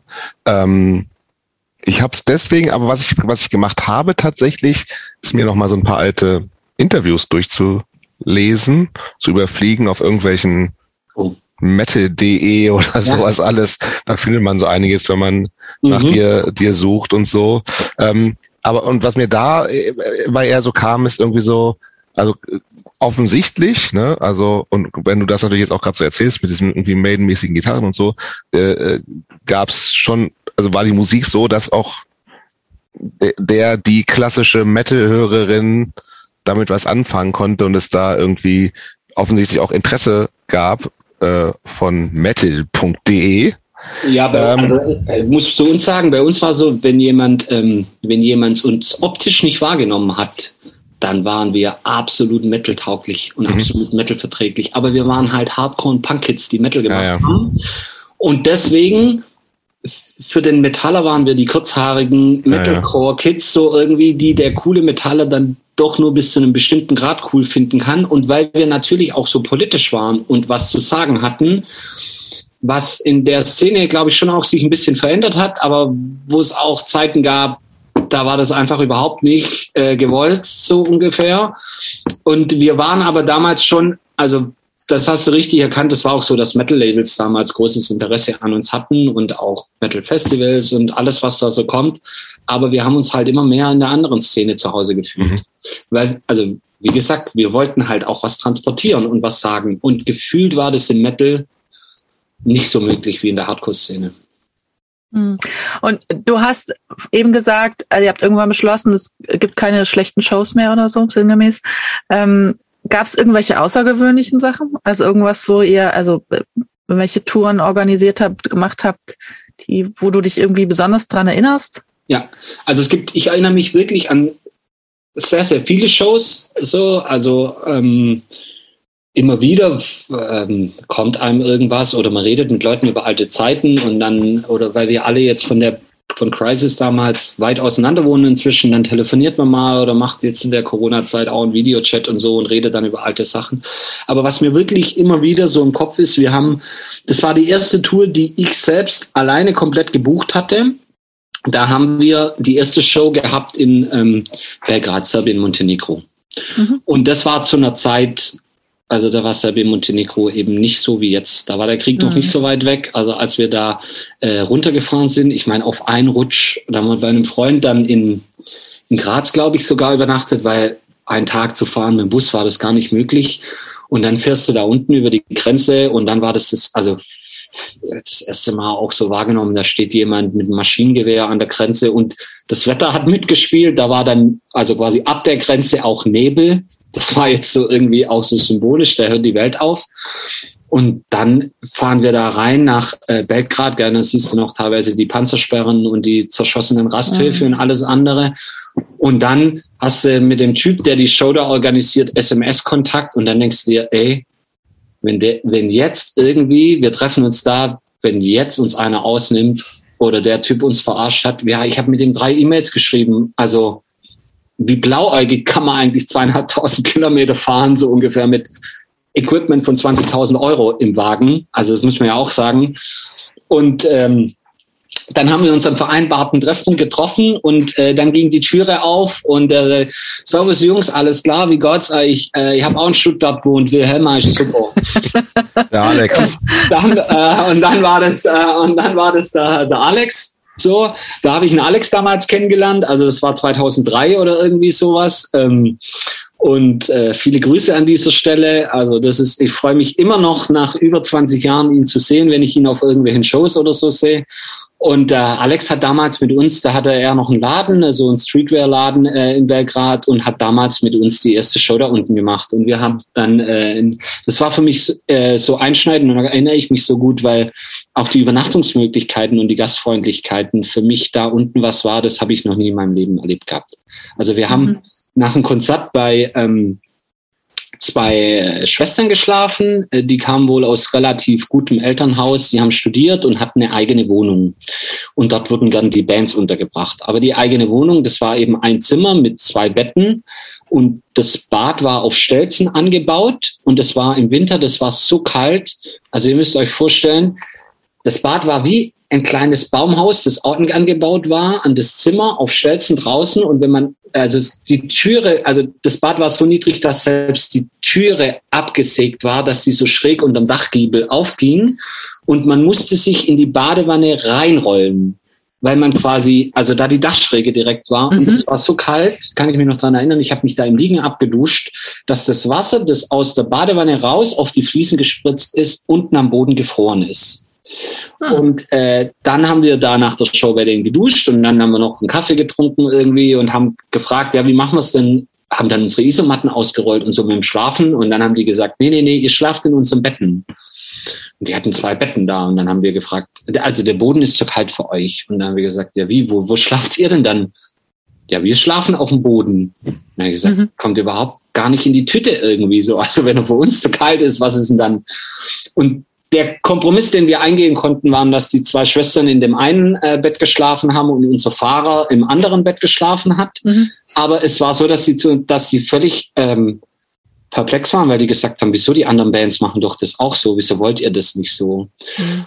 Und wir waren damals, also diese Gastfreundschaft und dieses also wir haben am nächsten Tag noch beim Bäcker eingekauft. Irgendwie zu der Zeit hat er unten auch nichts was gekostet. Und dann mhm. haben wir irgendwie eine Tüte Backwaren noch. Die wollten sie dann irgendwie nicht annehmen und so.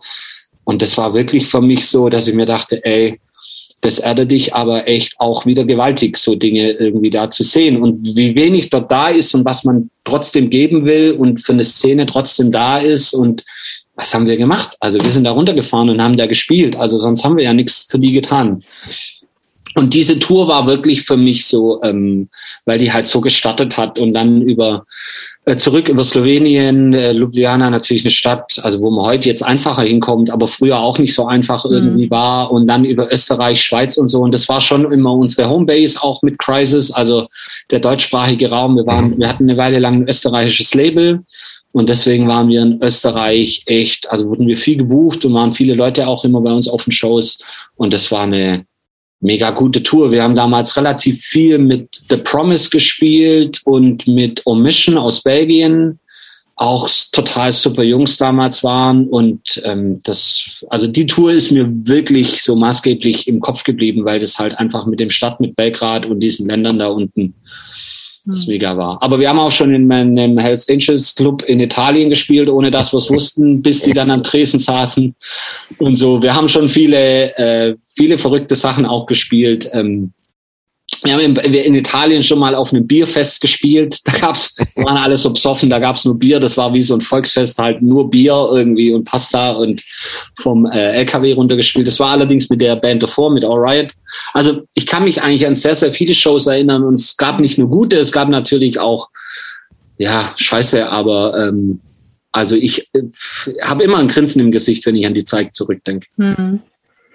Und du hast gesagt, ihr seid immer am Wochenende los. Also mit Studium warst du wahrscheinlich da ja schon durch dann, oder? Also irgendwann parallel? Ja, ich habe ähm, ja, das war parallel mit Studium, also im ja. Studium und dann aber. Da hattest danach, du Zeit im Studium. Also hm? im, im, während des Studiums hattest du Zeit oder war es flexibler? Ich hatte, ich hatte Zeit während dem Studium, aber ja. ich habe ähm, damals mein erstes Studium gemacht auf der, an der dualen Hochschule. War damals noch anders strukturiert, als es heute ist. Es gab die Berufsakademie, gab es ja nur in Baden-Württemberg zu diesem mhm. Zeitpunkt. Und da konnte man äh, ein duales Studium machen ähm, auf Diplom mit einer Praxisstelle. Und das habe ich gemacht. Das heißt, eigentlich hatte ich weniger Zeit als andere okay. im Studieren, mhm. weil ich mhm. hatte äh, meine Vorlesungszeit und dann meine äh, quasi in der vorlesungsfreien Zeit eigentlich meine Arbeitszeit. Aber dadurch war halt auch möglich, sich, also man hatte halt zumindest einen bestimmten Cashflow und ich konnte mir halt Urlaub nehmen und das auch planen so. Und da hat es angefangen mit den Spielen und den Touren und ja, richtig gut wurde es dann, als man halt einen Job hatte und das dann parallel machen konnte. Da Wie war das, parallel?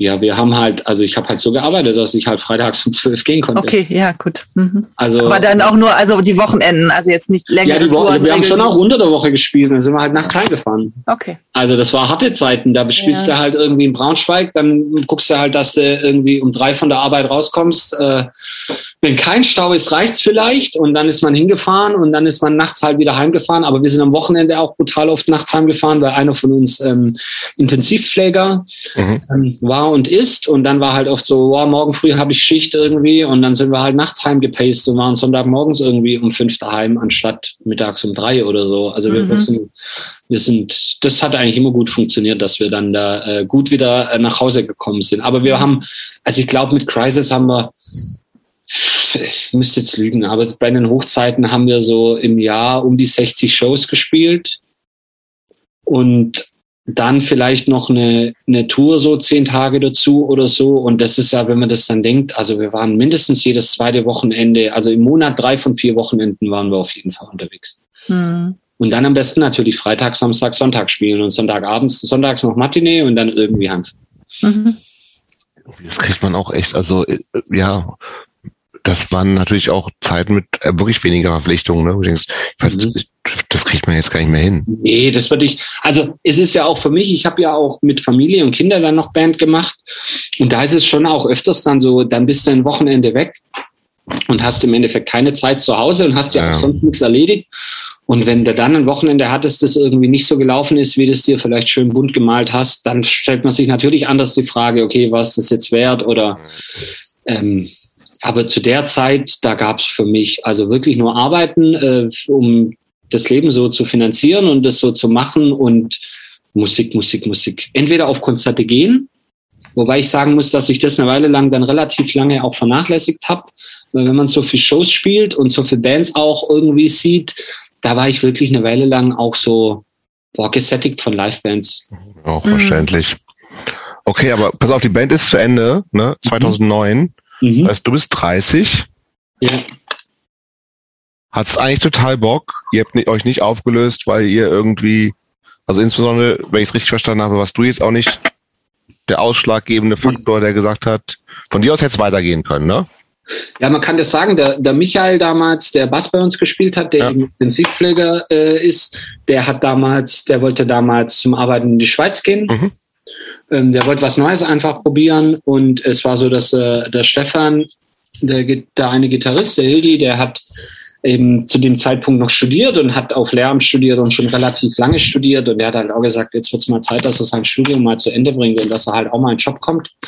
Und das waren so mit die zwei Faktoren, wo uns dann klar war, also wir haben echt viel Zeit in die Band investiert. Wir haben mindestens einmal die Woche geprobt, wenn es ging, sogar zweimal ich war 40 Kilometer weg vom Proberaum, also ich bin da zweimal die Woche hingefahren. Dann waren wir viel unterwegs am Wochenende. Wir haben unsere ganzen Aufnahmen selbst bezahlt im Studio, haben das im Studio vor Ort gemacht. Im Endeffekt war da nur so Labels, also wir haben alles quasi gemacht, bis auf das Pressen hat das Aus, Label mhm. gemacht und so diese Geschichten. Wir haben den Merch komplett selbst gemacht, wir haben die Homepage selbst gemacht, wir haben genau, aber worauf ich da hinaus wollte und ich habe das auch, ich verstehe das schon richtig, dass du so du hast eigentlich alles gemacht, organisiert, ne? Also vielleicht nochmal for the record, wo es eigentlich auch scheißegal ist. Ja, äh, ja, du hast keine also, Texte geschrieben. Ne? Würde ich, würde ich jetzt, ich würde, ich würde so sagen, ich bin in die Band gekommen, als bestimmte Dinge in der Band schon äh, gesetzt waren und schon sehr mhm. gut auch funktioniert haben.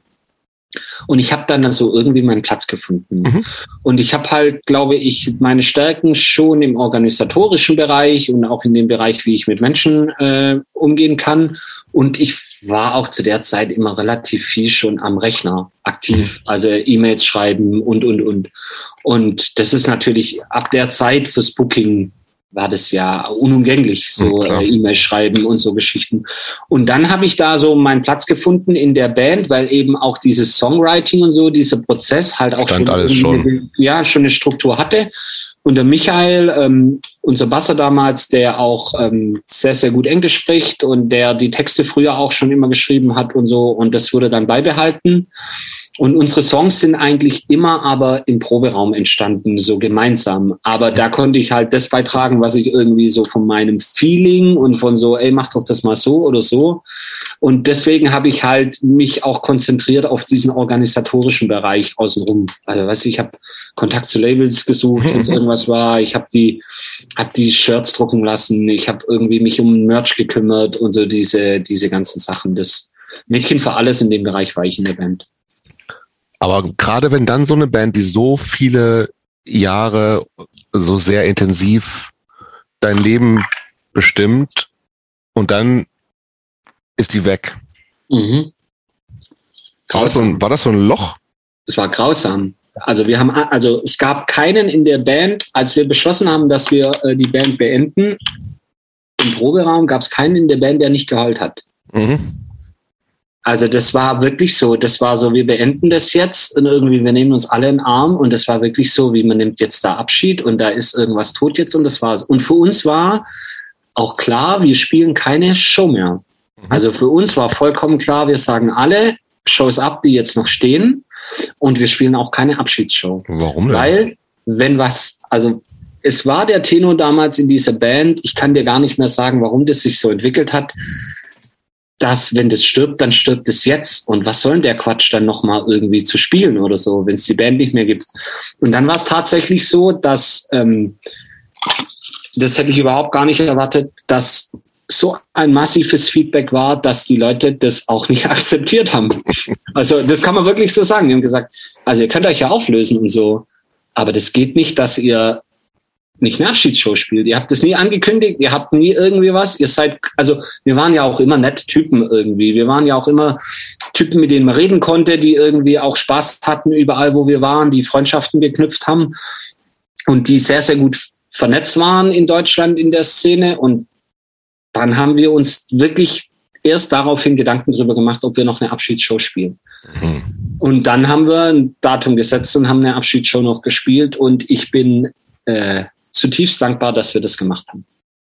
Muss ich dir mal reinziehen. Gibt es ein Video bei YouTube äh, von unserer Abschiedsshow? Dann hast Und wieder alle geheult.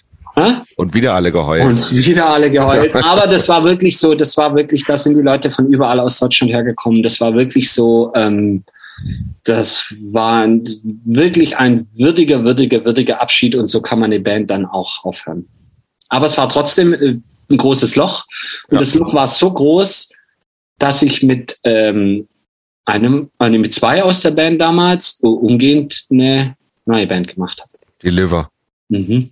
Umgehend. Okay. Umgehend. Also wir haben dann, ich habe gesagt, wieder Bock was zu machen und wir haben dann ähm, uns überlegt, okay, wer kann mitmachen und haben uns dann irgendwo anders im Proberaum getroffen und es hat eine Weile gedauert, bis sich das entwickelt hat, aber eigentlich war direkt danach irgendwie klar, wir wollen irgendwie noch Musik irgendwie zusammen machen oder wollen irgendwas machen. Und so ist dann äh, Deliver entstanden. Und das war natürlich von vornherein ganz anders. Und das war irgendwie, da waren wir dann schon, hat sich dann ganz schnell entwickelt, dass wir in andere Lebensphasen auch gekommen sind. Ich bin dann Vater irgendwann geworden und so. Und deswegen war das alles dann ganz, ganz anders als bei dieser Band davor. Aber das war dann, äh, ist auch jetzt bis zum Schluss so gewesen, dass ähm, Schlagzeug der letzte Schlagzeuger gespielt hat. Der Heiko, ähm, der wohnt in Berlin schon lange jetzt, ähm, bei Deliver noch gespielt hat am Schluss. Und der Jürgen, äh, der äh, einer der beiden Gitarristen von Crisis, auch bis zum Schluss bei ähm, Deliver Gitarre gespielt hat. Also mit den beiden habe ich dann eigentlich bis vor zwei Jahren äh, Mucke gemacht. Mhm. Auf einem ganz anderen Level, ne? Also da ist nicht so viel, da ging nicht so viel. Nee, also, äh, aber es war auch, ähm, ich sag's jetzt mal, ich, ich, ich, ich sag jetzt vielleicht mal, man hat aus, ich habe auch aus einem anderen Grund Musik gemacht, glaube ich also früher war das schon auch wichtig, viele Shows zu spielen und irgendwie viel zu transportieren und möglichst viel und vielleicht auch bekannt zu werden und irgendwie mal größere Shows zu spielen oder größere Touren oder vielleicht mal Überseetouren zu spielen.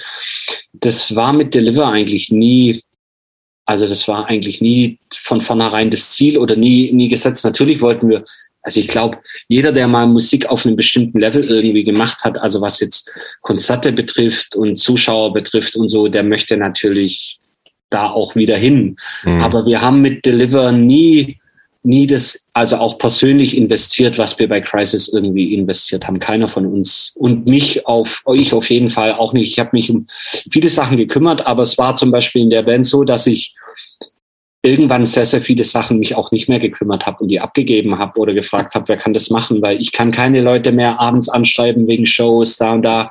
Und da muss man sagen, finde ich, dass der Zugang sich auch stark verändert hat in dieser Zeit. Es gab ja dann unfassbar viele Bands mit unfassbar vielen Webauftritten, mhm. mit Eigenproduktionen, die Studioproduktionen in nix nachgestanden sind. Also hat ja eine hochgradige Professionalisierung auch von ich sage jetzt mal, von Schülerbands stattgefunden oder so. Und ich glaube, ähm, wir waren einfach auch nicht mehr bereit, uns da so in, also was in diesen, ich sag's jetzt mal ein bisschen überzogen in diesen Konkurrenzkampf zu mhm. geben, äh, irgendwie so, sondern wir haben gesagt, ey, wir machen die Mucke, wir präsentieren uns so und wenn die Leute Bock drauf haben, dann buchen sie uns und wenn sie uns keinen Bock drauf haben, buchen sie uns halt nicht. Mhm. Und wir haben damals mit Deliver, glaube ich, so zehn Shows im Jahr oder so gespielt und was war's dann? Aber es war auch schwer für uns, Shows zu kriegen. Das kann man schon so sagen. Also mit Crisis war das so, wenn irgendwo eine Show war und da waren eigentlich schon fünf Bands, dann hast du den angeschrieben, gesagt, wir sind auf dem Weg von da nach dort zurück. Wir brauchen nur ein bisschen Geld, weil wir haben unseren Bus schon gezahlt von den anderen Shows, mhm. können wir spielen und dann gab es da kaum jemand, der gesagt hat, nee, Crisis will ich nicht, sondern klar, wir spielt irgendwie, wir packen euch wo rein. Und mit Deliver war das natürlich nicht so. Und dann erschwert es ja auch vieles. Und wenn man dann unterwegs ist und weniger unterwegs ist und hat dann eben auch mal Shows drin, die halt schwieriger sind von allem, dann stellt man das halt auch immer noch mehr in Frage. Aber ich glaube, so der Grund, warum, warum hauptsächlich das so ein bisschen entwickelt hat, ist, dass wir halt auch eine relativ große Distanz haben räumlich. Also der Heiko ist nach Berlin gezogen, ähm, der Jürgen wohnt äh, in Backnang, ist auch 30, 40 Kilometer draußen von Stuttgart. Ich wohne in Stuttgart. Der Wookie, ähm, der bei Helen Beck äh, spielt, früher Come Closer, war auch mit in der Band. Der hat auch hier, äh, hier in Stuttgart gewohnt. Aber Basser war bei uns immer so ein bisschen ein Problem. Da haben wir einige Wechsel gehabt. Einer ist nach Hamburg gezogen, der andere hat dann irgendwie doch keine Lust mehr gehabt. Der dritte ist dann äh, aus Stuttgart auch ins Allgäu gezogen. Also wir hatten dann immer auch eine Distanz und mhm. wenn man diese Distanz hat, dann ist es halt auch noch schwieriger, alle auf ein, also irgendwie zu proben. Songs zu schreiben ist natürlich noch viel schwieriger, brauchst du viel mehr eigen Selbst. So eine Connection auch zu haben überhaupt wahrscheinlich. Ja, und ne? das ist bei uns dann, vielleicht haben wir damals auch den Punkt irgendwie verpasst zu sagen, ey, wir machen das einfach äh, anders oder nicht mehr oder wir machen jetzt einfach mal ein Jahr nix. Mhm gucken mhm. dann, wo es hingeht, so, aber ähm, das war definitiv von Anfang ganz anders angesetzt als Crisis damals. Okay, ich würde gerne mal einen Cut von den Bands machen. Genug Musik. Mhm. Wenn das für alle okay ist. ist es. In welche Richtung möchtest du weitergehen? Ich würde gerne schon mal fast in Richtung mit so einem ganz kleinen Schwenker. Aber darf ich, was noch, ja. darf ich zur Musik noch kurz was was Abschließendes sagen. Ausnahmsweise. Also es ist nach wie vor so. Also ich mache jetzt seit zwei Jahren, gehe ich nicht mehr in den Proberaum, weil es diese Band seit zwei Jahren jetzt nicht mehr gibt. Das fehlt mir. Mhm. Also das ist wirklich so was, wo ich vorher drüber gesprochen habe, was Band oder Musik, wie sich das für mich, also auch dieses Konstrukt, eine Band in einem Proberaum laute Musik zu machen, da mhm. der Prozess, das was entsteht, das kann ich benennen, das fehlt mir definitiv und das mhm. wird mir nicht mehr lange fehlen. So. Also das ist auch was, ähm, ich werde nicht aufhören, irgendwie Musik zu machen. Vielleicht werde ich es irgendwie anders machen oder vielleicht, keine Ahnung, aber das ist, also das, äh, ich glaube, wenn man das, dieses Gefühl da auch mal hat, egal ob man ein Instrument spielt oder nicht, dieser Prozess, wie diese Musik da entsteht, was dann daraus wird, also da wird auch wieder was kommen, wo ich wieder irgendwas machen werde. Wird ein bisschen dauern noch und so, aber man ist da immer mit dem Kopf dabei und man hat dann auch schon Leute, mit denen man redet. Und Sehr dann gut. ist so die Frage, wann macht man da mal, wann sagt man mal, jetzt Sehr, aber. Sehr gut. Genug Wir warten gespannt. Genug rumgeschickt und genug äh, geredet und so. Aber ähm, also für mich persönlich so, für mein Seelenheil, sage ich jetzt mal, oder für das, dass es mir so auch gut geht und was ich für mich brauche, da ist dieser Ort Proberaum, der ist für mich sogar noch wichtiger als eine Bühne. Also das finde ich wirklich. Mhm. Okay. Punkt. Punkt. Ähm, vielleicht reißen wir es einfach so ab. Du hast äh, gerade schon gesagt, oder vorhin, duales Studium, Sozialpädagogik, das heißt, du warst eine Zeit lang Erzieher? Sozialpädagoge? Ja, also ich, äh, ja, das ist ja, also es wird ja immer da so differenziert in der, äh, in der im Abschluss oder wie auch immer. Also ich, ich möchte es anders sagen. Ich habe in einem, ich habe in einem Heim für schwer erziehbare Kinder auf einer okay. Gruppe gearbeitet. So mit Erziehern und Sozialpädagogik. Ähm, habe ich habe ich mein meine Praxisstelle in meinem dualen Studium gemacht. Also waren das eigentlich so drei Jahre, quasi aber immer mit Unterbrechung. Und habe dann aber meinen Arbeitsvertrag nicht verlängert und bin gegangen, weil ich ähm, ein tolles Fremdpraktikum gemacht hatte während meinem Studium in der Kliniksozialarbeit und bin dann in die Kliniksozialarbeit gewechselt. Mhm. Direkt nach meinem äh, Studium. Was ist das genau? Also äh, ist was, wo man gar nicht sagen kann, was das genau ist, weil das in jedem Klinikum anders abläuft. Genau, was ist da? Klinik heißt im Krankenhaus tatsächlich. Ja, im Krankenhaus. Also Kirchheim Tech hat ein äh, Krankenhaus gehabt ähm, und ähm, es war so, dass in diesem Krankenhaus gab es einen sogenannten sozialen Dienst, einen Sozialpädagogen und Sozialpädagoginnen und die waren aber, also mein Aufgabenbereich war, ich war verantwortlich für äh, Stroke Unit, also Neurologie und Intensivmedizin und ich war äh, für alles verantwortlich, äh, wenn Patienten das Krankenhaus verlassen, aber eigentlich in irgendwelcher Weise noch Unterstützung benötigen. Also das heißt, ich habe äh, Schlaganfälle, ähm, Frührehas organisiert, äh, die Kosten abgeklärt mit den mhm. Kassenträger, habe Rollatoren bestellt für die Leute, habe Pflegeheimplätze organisiert. Und das war zu dem Zeitpunkt, als in äh, den Kliniken die äh, Fallpauschalen kamen, also die sogenannten DRGs, wo quasi äh, es ein Batzen Geld für eine Krankheit gab, aber eben nicht mehr. Und wenn der Patient eben anstatt fünf Tagen nur drei Tagen da war, hat das Krankenhaus verdient. Und wenn er sieben mhm. Tage nur da war, das Krankenhaus mhm. reinrechnerisch draufgezahlt. Und deswegen war dieser Entlastdruck hat damals angefangen, angefangen, riesengroß zu werden. Und da waren wir so ein bisschen das menschliche Gewissen des Krankenhauses, weil wir mhm. eben da auch ein bisschen gesteuert haben und geguckt haben, dass die Leute gut versorgt sind und nicht mehr mit diesem sogenannten Versorgungsproblem nach Hause gehen, mhm. etc. Also Pflegeanträge gestellt haben, dass die Angehörigen Geld für die Pflege bekommen haben. Also wir waren Mädchen für alles. Ich bin auch schon nach Hause und habe Katzen gefüttert, weil es äh, Alkoholiker gab, die ähm, weiße Mäuse gesehen haben und die immer abgehauen sind und dann hat halt der Arzt nicht mit denen geredet und wir haben es halt gemacht und dann hat sich rausgestellt, er hat eben zwei Katzen zu Hause, wo er Angst hat, dass die verhungern und dann lässt man sich halt einen Haustürschlüssel geben und geht nach Hause und füttert die Katzen. Also so Dinge habe ich auch gemacht und das war wirklich, also beruflich war das für mich eine, eine tolle Zeit, weil ich tolle Kollegen hatten, hatte und weil wir in diesem Krankenhaus auch ein mega Standing hatten. Also wir waren, was das nur der Geschäftsführung untergeordnet war und kein Arzt war uns weisungsbefugt, da konnte uns auch keiner was. Und dann kannst du natürlich deinen Job auch ganz anders machen und anders ausüben. Und das war wirklich der Job, auch durch die Anleitung, die ich damals hatte und meine Kollegen mit ihrer menschlichen und beruflichen Erfahrung, der mich äh, menschlich und beruflich brutal geprägt hat, neben dem Musik. Wie bist du da gelandet? Also ich meine, erstmal von der Arbeit so mit, mit Kindern, Jugendlichen, dann ist ja was komplett anderes. Also es war äh, Studium, Fremdpraktikum musste in einem anderen Bereich sein. Ach so, äh, okay. Und ich war mhm. zu dem äh, zu der Zeit natürlich auch so irgendwie, ja, wirst du schon was finden und jeder will dich denkt man ja, und dann rufst du ein paar Sachen an und dann merkst du, ja, da kriegst du keinen Praktikumsplatz, alles schon drei Jahre belegt oder, oder, oder. Und dann hatte ich damals, äh, in Kirchheim gab es einen Kumpel, der hat ein paar Semester über mir studiert und der hat gesagt, ey, ich habe mhm. damals ein Krankenhaus gemacht, das war total cool, ruf mhm. doch da an. Mhm. Und dann habe ich, äh, hab ich angerufen und war so ehrlich im Telefon und habe gesagt, ich habe mich nicht gekümmert. Also ich habe keinen Platz und ich brauche einen, kann mhm. ich nicht kommen? Und die haben gesagt, klar, komm vorbei. Und dann mhm. habe ich, war ich beim Vorstellungsgespräch, saß ich mit Grippe und krank und 39,5 Fieber, weil ich mir diese Chance absolut nicht entgegenlassen wollte. Und deswegen habe ich nachher den Job bekommen, weil meine Chefin da gesagt hat, wer so zum Vorstellungsgespräch kommt, der muss den Job kriegen. So. Und äh, okay. dann, war ich, dann war ich da im Fremdpraktikum und dann war es so, dass eben eigentlich ich jetzt gar nicht gedacht hätte, da gehe ich zurück, auf jeden Fall, aber der Kollegin damals schwer erkrankt ist an einem Gehirntumor und da war eben so, äh, die muss äh, operiert werden und muss in Reha, man weiß nicht, wie lange die ausfällt. Und dann kam das Angebot an mich, ob ich es mir nicht vorstellen könnte, diesen Krankheitszeitraum für die Kollegen zu überbrücken. Mhm. Und so bin ich dann da zurückgekommen und habe diesen Krankheitszeitraum überbrückt. Und als die Kollegin dann wieder arbeiten konnte und in der Wiedereingliederung war, war es so, dass meine Kolleginnen mich sehr gerne halten wollten und alle reduziert haben, damit ich dort weiterhin arbeiten konnte. Und dann habe ich 50 Prozent gearbeitet und Band gemacht. Das war super natürlich. Mhm. Ja, okay. Du machst das aber nicht mehr. Hm? Du machst das aber nicht mehr. In der Klinik, meinst ja. du?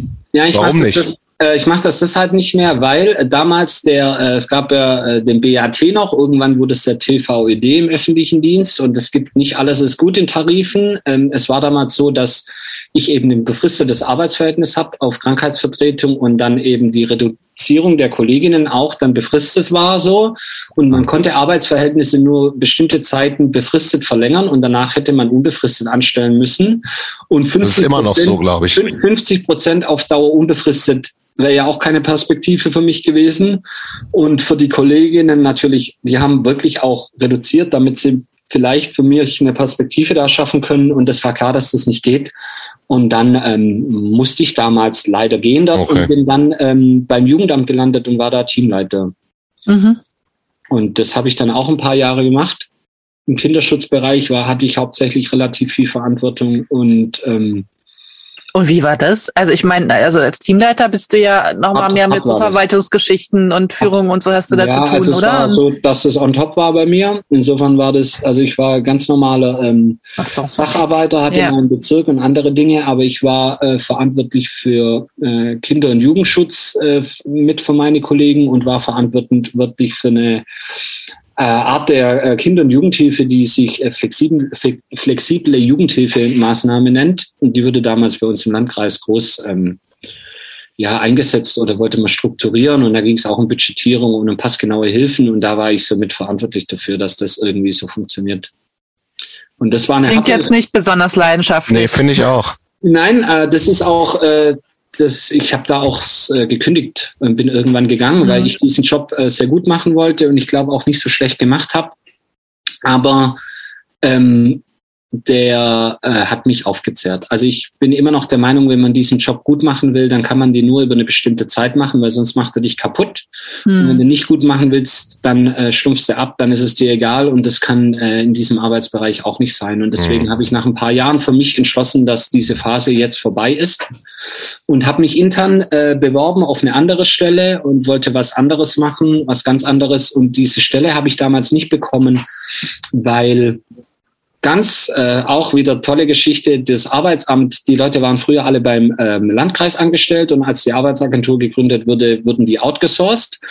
Und wenn im Landkreis intern eine Stelle offen war, dann hatten die Vorrecht. Mhm. Und da habe ich zweimal interessante Stellen für mich nicht bekommen, weil da jemand anders Vorrecht hatte. Und dann habe ich gesagt, gut, dann sehe ich für mich auch hier keine Perspektive. Und dann habe ich mich auf andere Stellen beworben, bei denen ich mehr gestalten kann, weil ich hatte irgendwie die Schnauze voll davon. Jemand sagt dir, wie du Sachen zu machen kannst. Und da ist dann dein Handlungsspielraum, den du hast, sondern ich wollte mehr selbst gestalten. Und da war mir klar, das geht nur mit einer, äh, im sozialen Bereich nur mit einer betriebswirtschaftlichen Komponente. Und dann habe ich mich eben da zu dem Zeitpunkt ähm, entschlossen, äh, nochmal was zu studieren. Mhm. Und ja, weil, weil ich habe mich, ja, sag mal. Achtung, jetzt kommt.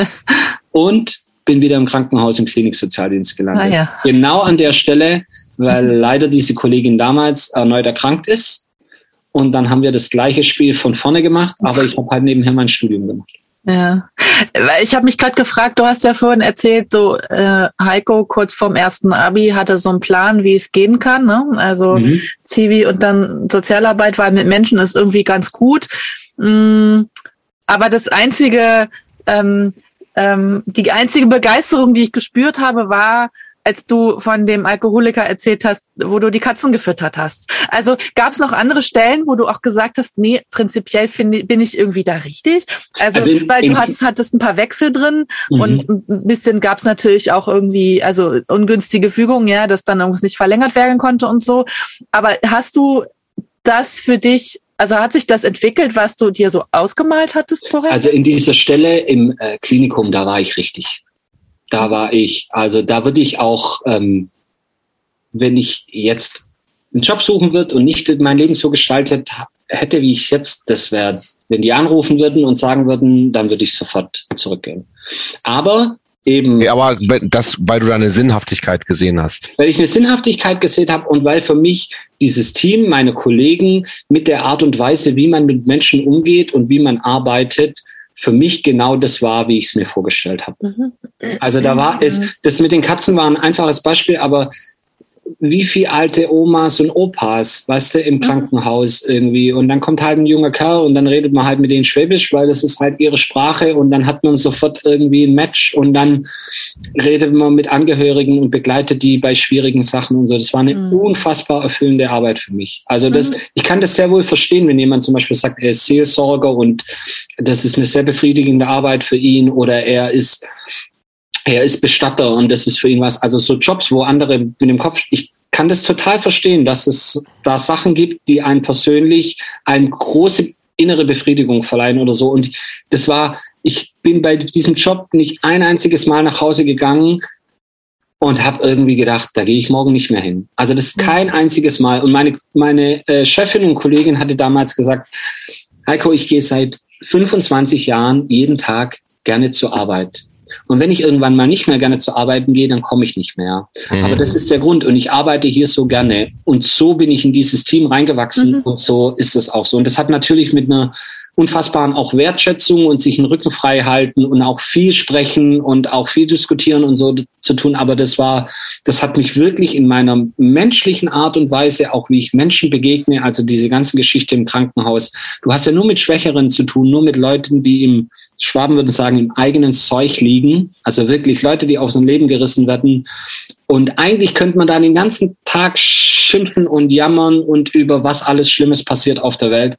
Aber das ist wirklich auch ein Platz, wo man ganz arg viel neu starten kann, wo man wirklich auch viel, mhm. also wo man auch was Positives, Nachhaltiges bewirken kann. Und wenn dich mhm. dann irgendwie auf der Straße Leute treffen und ansprechen und sagen, wissen Sie noch? Und ich sage, oh, tut mir leid. Und sie sagen, vor fünf Jahren lag mein Vater bei Ihnen im mhm. Krankenhaus und Sie haben uns so geholfen. Mhm. Weißt, also da kriege ich jetzt noch feuchte Augen irgendwie, weil das ist wirklich was, das hat mich ähm, also das war wirklich, ähm, das war also wirklich eine tolle Arbeit und das habe ich, äh, mhm. bin, gab keinen Tag, an dem ich nicht gern gegangen bin. Mhm. Und dann hast du dich also für, für das andere Studium noch entschieden, also ein Aufbaustudium, bist da wieder zurück.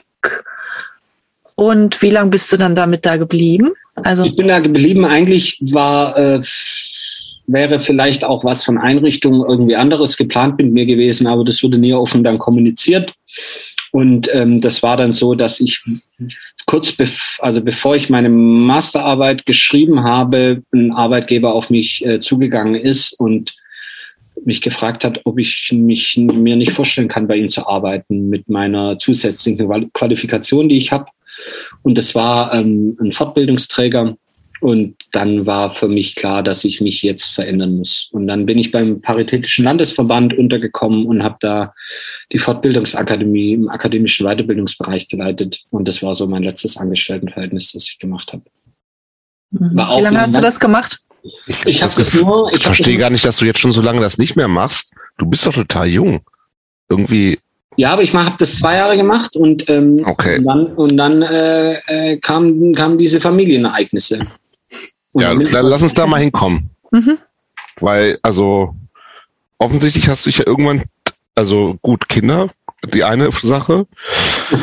ähm, aber gleichzeitig gibt's ja jetzt eben, machst du diesen ganzen Sozialarbeitskram nicht mehr, obwohl das ja was ist, wo du sagst, hat eine totale Sinnhaftigkeit und wenn natürlich alles stimmt, dann hat das natürlich muss ich, auch. Muss ich dich unterbrechen, weil das ist ja totaler Quatsch, das auf ein bestimmtes, bestimmtes Berufsfeld zu beziehen. Verstehst du? Cool, ja. Also, also ja, es, ist, es, ist nämlich, ja. es, es ist nämlich so, also ich, äh, die Art meiner Ausbildung, sage ich jetzt mal, die hat mich ja geprägt in dem, was ich für Werkzeuge in meiner Werkzeugkiste habe, wie ich mit Menschen umgehe, wie ich Dinge anfasse, wie ich Dinge lösen kann. Aber in jeder Lebensphase ist es ja mein Werkzeugkoffer. Mhm. Und in, so wie ich mein Arbeitsleben jetzt strukturiert habe, also ich habe, glaube ich, noch nie so viel sozialpädagogisch gearbeitet wie jetzt, so ungefähr. Also in allen Bereichen. Und es ist äh, total cool, da nicht in der Schublade zu sein, sondern das quasi irgendwie so in seinem anderen Arbeitsleben oder was man sich so strukturiert, diese Sachen anzuwenden. Also ich mhm. glaube, ich arbeite jetzt viel sozialpädagogischer als in manchen Berufen, die ich davor hatte, die im sozialen Bereich angesiedelt äh, wurden. Weil es Verwaltung war und sowas, oder? Ja, genau, weil es viel Verwaltung war oder einfach die Zahlen alles äh, dominiert haben. Mhm. So kann man sagen, und man diese Freiheit so dementsprechend nicht hatte. Okay, aber, äh, aber Grund nicht mehr, also erste Kind hat dann schon eine Rolle gespielt. Ja. Das heißt auch, du bist irgendwann in einer festen Beziehung? War ich immer. Okay. Ja, also ich hatte immer feste Beziehungen, zwar nicht immer mit den gleichen Leuten, aber immer sehr lange. Und ähm, meine äh, jetzige Partnerin ist äh, die Mutter unserer Kinder. Also wir sind auch schon recht lange zusammen. Und es war damals so, dass wir uns in meinem zweiten Studium kennengelernt haben. Mhm. Und ähm, dann ähm, sind wir relativ schnell dann zusammengezogen in Stuttgart. Sie kommt ursprünglich aus Frankfurt. Und wir haben dann in Stuttgart ähm, zusammen gewohnt schon und haben dann beide unsere Jobs, sie noch in Frankfurt und ich noch in Kirchheim damals, noch wahrgenommen, ähm, weil wir gesagt haben, jetzt müssen wir zuerst mal gucken, ob es funktioniert. Und die Sachen, die unser Leben finanzieren, die sollen mal so bleiben. Und ähm, dann habe ich meinen Arbeitgeber gewechselt, eben nach Stuttgart und sie auch nach Stuttgart. Und dann war es so, dass ähm, dann das erste Kind kam. Relativ schnell. Und dann war natürlich für uns die Frage. Weil es kommen sollte? Oder? Also ähm, es war also so. Wunschkind dass, sozusagen? Es war so, dass wir ähm, wir hatten äh, eine, also ich finde immer Fehlgeburt, das ist so ein, so ein, so ein massives, schweres Wort. Also mhm. wir hatten halt einfach auch eine Schwangerschaft, die nicht funktioniert hat. So wie viele Menschen, so es spricht ja nur keiner drüber. Als ich das dann irgendwann mal zu meiner Mutter gesagt habe, deutlich später, dann war so, ja, ist doch kein Problem, hatte ich doch auch. Also das mhm. wusste ich aber bis zu diesem Zeitpunkt überhaupt nicht. Also das ist ja was, das total tabuisiert wird irgendwie. Mhm. Und deswegen mussten wir uns damals schon Gedanken drüber machen, ähm, also das war bei uns also gar keine große emotionale Geschichte so in dem Rahmen, weil wir also wir dachten, äh, meine Freundin ist äh, schwanger und sie war auch schwanger, aber es war so, dass sich nichts äh, entwickelt hat in dem Rahmen. Und deswegen war das jetzt äh, eine andere Geschichte, wie vielleicht andere äh, im Rucksack haben, so bei uns. Aber es war trotzdem so, dass wir uns dann mit diesem Thema beschäftigen mussten oder es getan haben, zwangsläufig. Und es war so, dass diese erste Schwangerschaft damals nicht jetzt von uns so geplant war. Mhm. Aber es war für uns eben danach auch klar, weil wir schon über 30 auch waren und so und man sich dann auch mit der Materie beschäftigt und dann halt so, ich auch Freunde hatte, die sehr lange schon Kinder haben wollten und bei denen es halt einfach nicht geklappt hat. Mhm. Und dann war auch irgendwie so diese, ja, okay, also der richtige Zeitpunkt Wann ist denn der richtige Zeitpunkt? Also gibt's nicht. Sag mal, wann ist er? Jetzt pass auf, das ist also eh, mir ist der richtige Zeitpunkt klar geworden und der wird dir klar, wenn dir klar ist, dass es den nicht gibt. Mhm. mhm. Und dann ist es entspannt. Weil es ist immer so, dann macht der eine noch seine Ausbildung, dann hast du gerade den Job gewechselt, da passt nicht, dann hast du jetzt eine neue Wohnung, aber das passt doch jetzt da auch nicht irgendwie und so. Und dann passt es im Endeffekt nie und dann ist die Zeit vorbei irgendwann. Und diese Erfahrung, glaube ich, also das kann man jetzt so ein bisschen irgendwie tiefenpsychologisch analysieren. Ich glaube, dass mit meiner Partnerin davor das so war, weil wir eigentlich immer Kinder haben wollten, aber nie einen Schuh draus gemacht haben. Mhm. Und irgendwann haben wir auch gar nicht mehr über Kinder gesprochen, obwohl wir beide eigentlich für uns das immer klar war. Und ich kann mir schon vorstellen, dass sich das irgendwann dann so entwickelt hat. Und bei der Partnerschaft, die ich dann danach hatte, da war mir oder uns vielleicht auch klar, ähm, also wenn wir Kinder wollen, wollen wir sie und warum dann nicht jetzt? Und dann war das so, ja, wenn es passiert, passiert es und wenn es nicht passiert, passiert es nicht, wie auch immer. Und dann ist es halt aber sehr schnell passiert. Also vermutlich mhm. auch, weil wir so offen und ehrlich mit dem Thema umgegangen sind. Und dann hat man ja noch ein paar Monate, sich damit zu beschäftigen, was man, wie man das jetzt macht. So, aber es war relativ klar, meine Partnerin hat sich schon immer mehr über ihren Beruf und über ihr berufliches Leben identifiziert und da schon immer auch sehr viel Energie reingesteckt und auch Freizeit reingesteckt. Und mir war mein Angestelltenverhältnis also schon immer so semi wichtig möchte ich jetzt mal sagen. Also das war so bei die Arbeit im Krankenhaus, das war schon auch was Besonderes mit den Kollegen und mit der Arbeit, so wie du sagtest, das merkt man ja auch. Mhm. Aber bei den anderen Sachen, ich habe meine Arbeit, glaube ich, immer gut gemacht und ich wollte die immer makellos machen, aber es war Arbeit. Und wenn ich 32 Stunden bezahlt würde, weil es halt eine 32 Stunden Stelle war, dann habe ich aber auch 32 Stunden gearbeitet und nicht 40, weil dann kann man mich auch 40 Stunden bezahlen, so ungefähr. Und ähm, ja, und dann war für mich so, ja klar, dann bleibe ich daheim. Also, ja, wieso nicht? Meine Eltern wohnen 40 Kilometer weg. Wir haben keine Familie in Stuttgart. Also es war uns sehr schnell klar, dass äh, Kinderbetreuung und so viel an uns hängen bleibt. Und dann habe ich aus dem Bauch raus gesagt, dann mache ich Elternzeit. Und habe ich das bei meiner Chefin eingereicht und die war natürlich not so amused, aber muss man ja auch ehrlich sein, wenn es im sozialen Bereich nicht geht, dass oh, Väter Elternzeit ja. machen, wo soll es denn dann äh, gern mhm. gesehen werden? Ich habe es trotzdem gemacht und ähm, wie lange? Ja, jetzt kommt's ja. Dann war klar, dass ich drei Jahre Elternzeit mache, weil ähm, also nach einem Jahr ist das Problem auch nicht kleiner so, sondern dass die Strukturen so sind. Und dann kam nach 18 Monaten ähm, unser zweites. Mhm. Und dann war für uns es vollkommen klar, dass es jetzt keinen Sinn macht, das System zu ändern. So. Und ich habe äh, sechs Jahre Elternzeit gemacht. Mhm. Okay. Gab es da ein Feedback aus der Familie? Ja, natürlich gab es davon ein Feedback von yeah. am Anfang, kann, das kannst du doch gar nicht, du hast doch noch nie einen Windel gewechselt, yeah. bist so, mhm. ah, finde ich cool, aber ich will nicht, dass mein Mann das auch macht. Mhm. Also da gab es alles, aber ich war ein Exot, also ähm, aber es gab also es gab niemanden, der mir das nicht zugetraut hat, weil die Leute mich halt auch so kannten irgendwie. Mhm. Und ich habe auch gesagt, warum soll ich das nicht kennen? Also natürlich war für uns alles auch neu. Also weißt du, das erste Mal wickeln, dann irgendwie, wenn der Nabel eben. abfällt und so. Ist ja andersrum genauso, ne? Aber also. das geht ja jedem so. Also ja, geht, man, man, geht ja nur immer davon aus, dass Frauen da irgendwie, ja, wenn du vielleicht eine Schwester hast, die schon ein Kind hat und wo du dann irgendwie mit vielleicht mal, aber ist doch für jeden irgendwie neu. Und für uns war das alles von, von Anfang bis Ende neu. Und irgendwann war ich halt aber auch mehr Profi wie meine Partnerin, was die Sachen mhm so betraf. Es war aber schon so, dass äh, meine meine Partnerin dann schon auch äh, also Elternzeit auch äh, teilweise gemacht hat, also halt später arbeiten gegangen ist und so, mhm. aber und auch äh, reduziert gearbeitet hat nach dem ersten eine Weile lang. Aber sie hat auch ähm, sie hat eine Leitungsfunktion im sozialen Bereich mit vielen Mitarbeitern und die Realität ist halt einfach gut, dann arbeitest du vier Monate 50 Prozent, aber musst trotzdem die Arbeit machen von 100 Prozent mhm. und dann ist es weder für dich befriedigend wie für einen Arbeitgeber und dann kannst du es eigentlich lassen und arbeitest du lieber voll und dann funktioniert es besser für beide und man guckt, dass man sich das irgendwie anders rausschießt. Und beim zweiten haben wir das dann auch so gemacht. Und meine Freundin ist beim zweiten nach sechs Wochen wieder arbeiten gegangen. So. Nach sechs Wochen? Mhm. Nach sechs Wochen, also. Nach weil, also, ja, oder acht. Das ist nicht acht Wochen? Acht Wochen sind es eigentlich Mutterschutz. Nach, nach dem Mutterschutz. Bin ich gerade verwundert. Sechs, ja, ja. sechs Wochen Vorgeburt ja. und acht Wochen Nachgeburt. Ich glaube, mhm. so ist es oder so war es damals. Und sie ist danach dann auch äh, wieder arbeiten gegangen. Mhm. Und äh, wenn ihr jetzt finanziell total unabhängig gewesen wärt, hättet ihr dann einen anderen Weg noch eingeschlagen? Also was wie das zusammen auch zu machen oder sowas?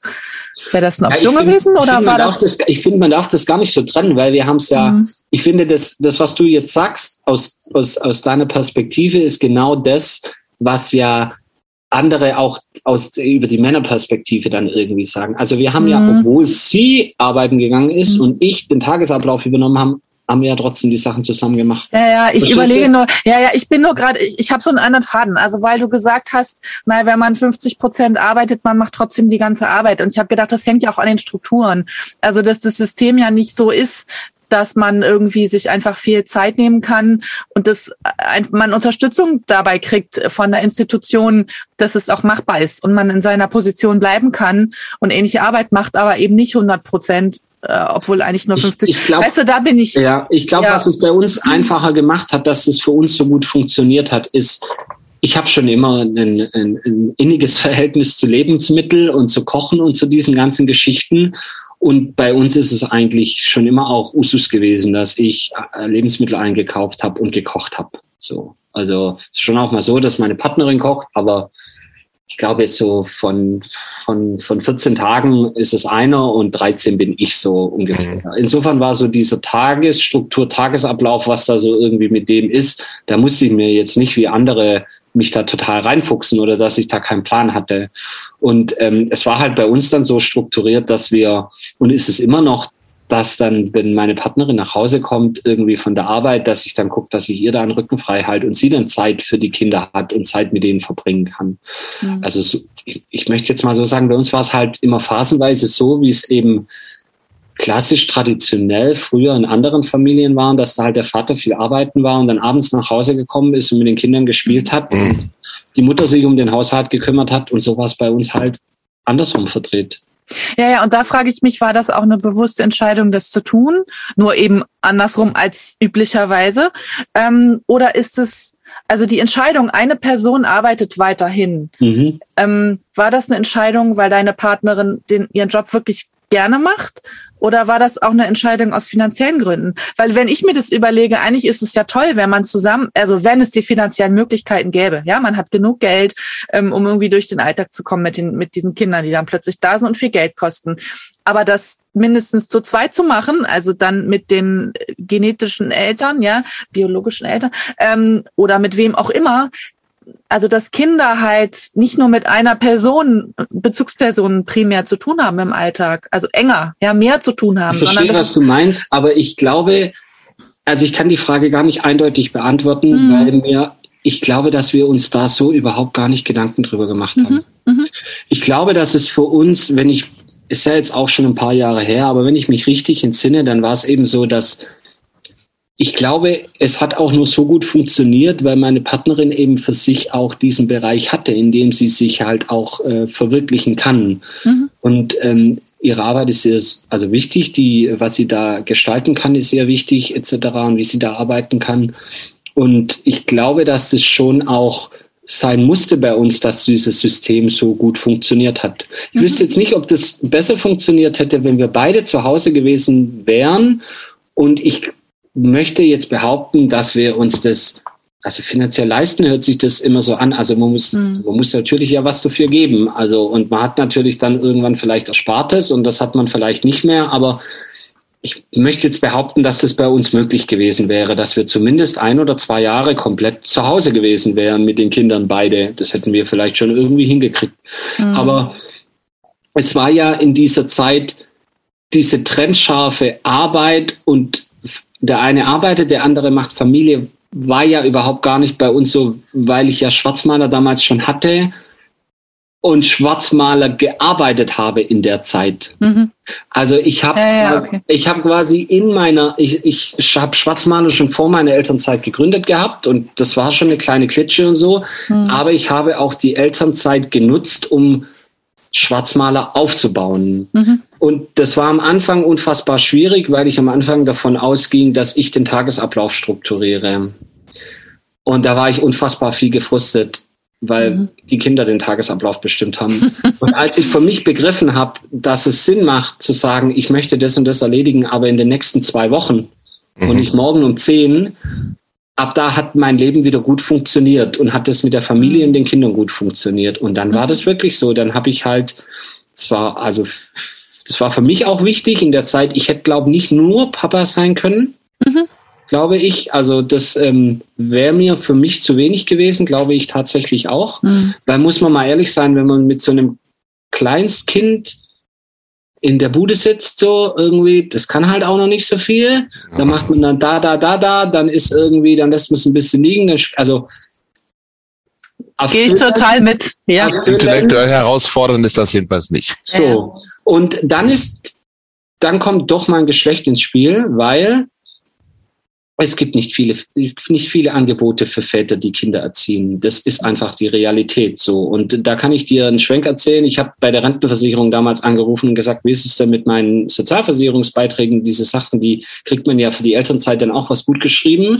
Und den Satz, den ich gehört habe von einer Frau am Telefon dort war, wie Sie sind zu Hause, machen Elternzeit. Sie haben doch keine Brüste.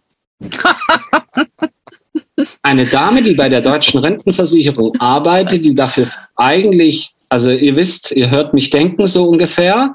Ja. Und das nur mal so als Beispiel. Es gab in Stuttgart eine Gruppe für Väter, die war aber erst für Kinder ab drei. Mhm. Also ich war in, beim Winterspielplatz, ich war bei PKIP, ich war bei irgendwie, und dann wird die Frage gestellt, ja gut, äh, diese Still-BH, den habe ich jetzt hier schon achtmal gesehen, äh, wo kriege ich den denn? Das sind alles wichtige Themen, aber das sind nicht meine Themen, du? Mhm. Und deswegen war es für mich wirklich so, also ich war ein, auch in einer Stadt wie Stuttgart, in dem Lebensmodell, das wir gewählt haben, bin ich immer noch heute auch ein Exot. Und niemand mhm. weiß, in welcher Schublade mir, äh, mich da irgendwie, mhm. bei jedem Antrag, bei jedem irgendwas, ist es ein Riesenproblem, dass mhm. der Vater wie sie sind zu Hause.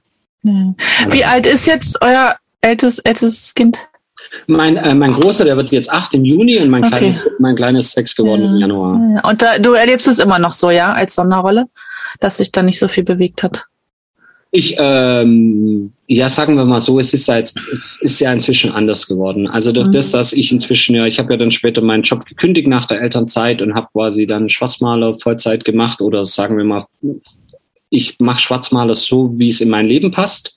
Und das ist immer noch die Struktur so, dass wenn es in der Regel äh, in dem Wochenablauf oder dem Tagesablauf mit den Kindern irgendetwas Unvorhergesehenes äh, passiert, dann schaue ich zuerst, ob ich das irgendwie wuppen und äh, machen kann. So. Mhm.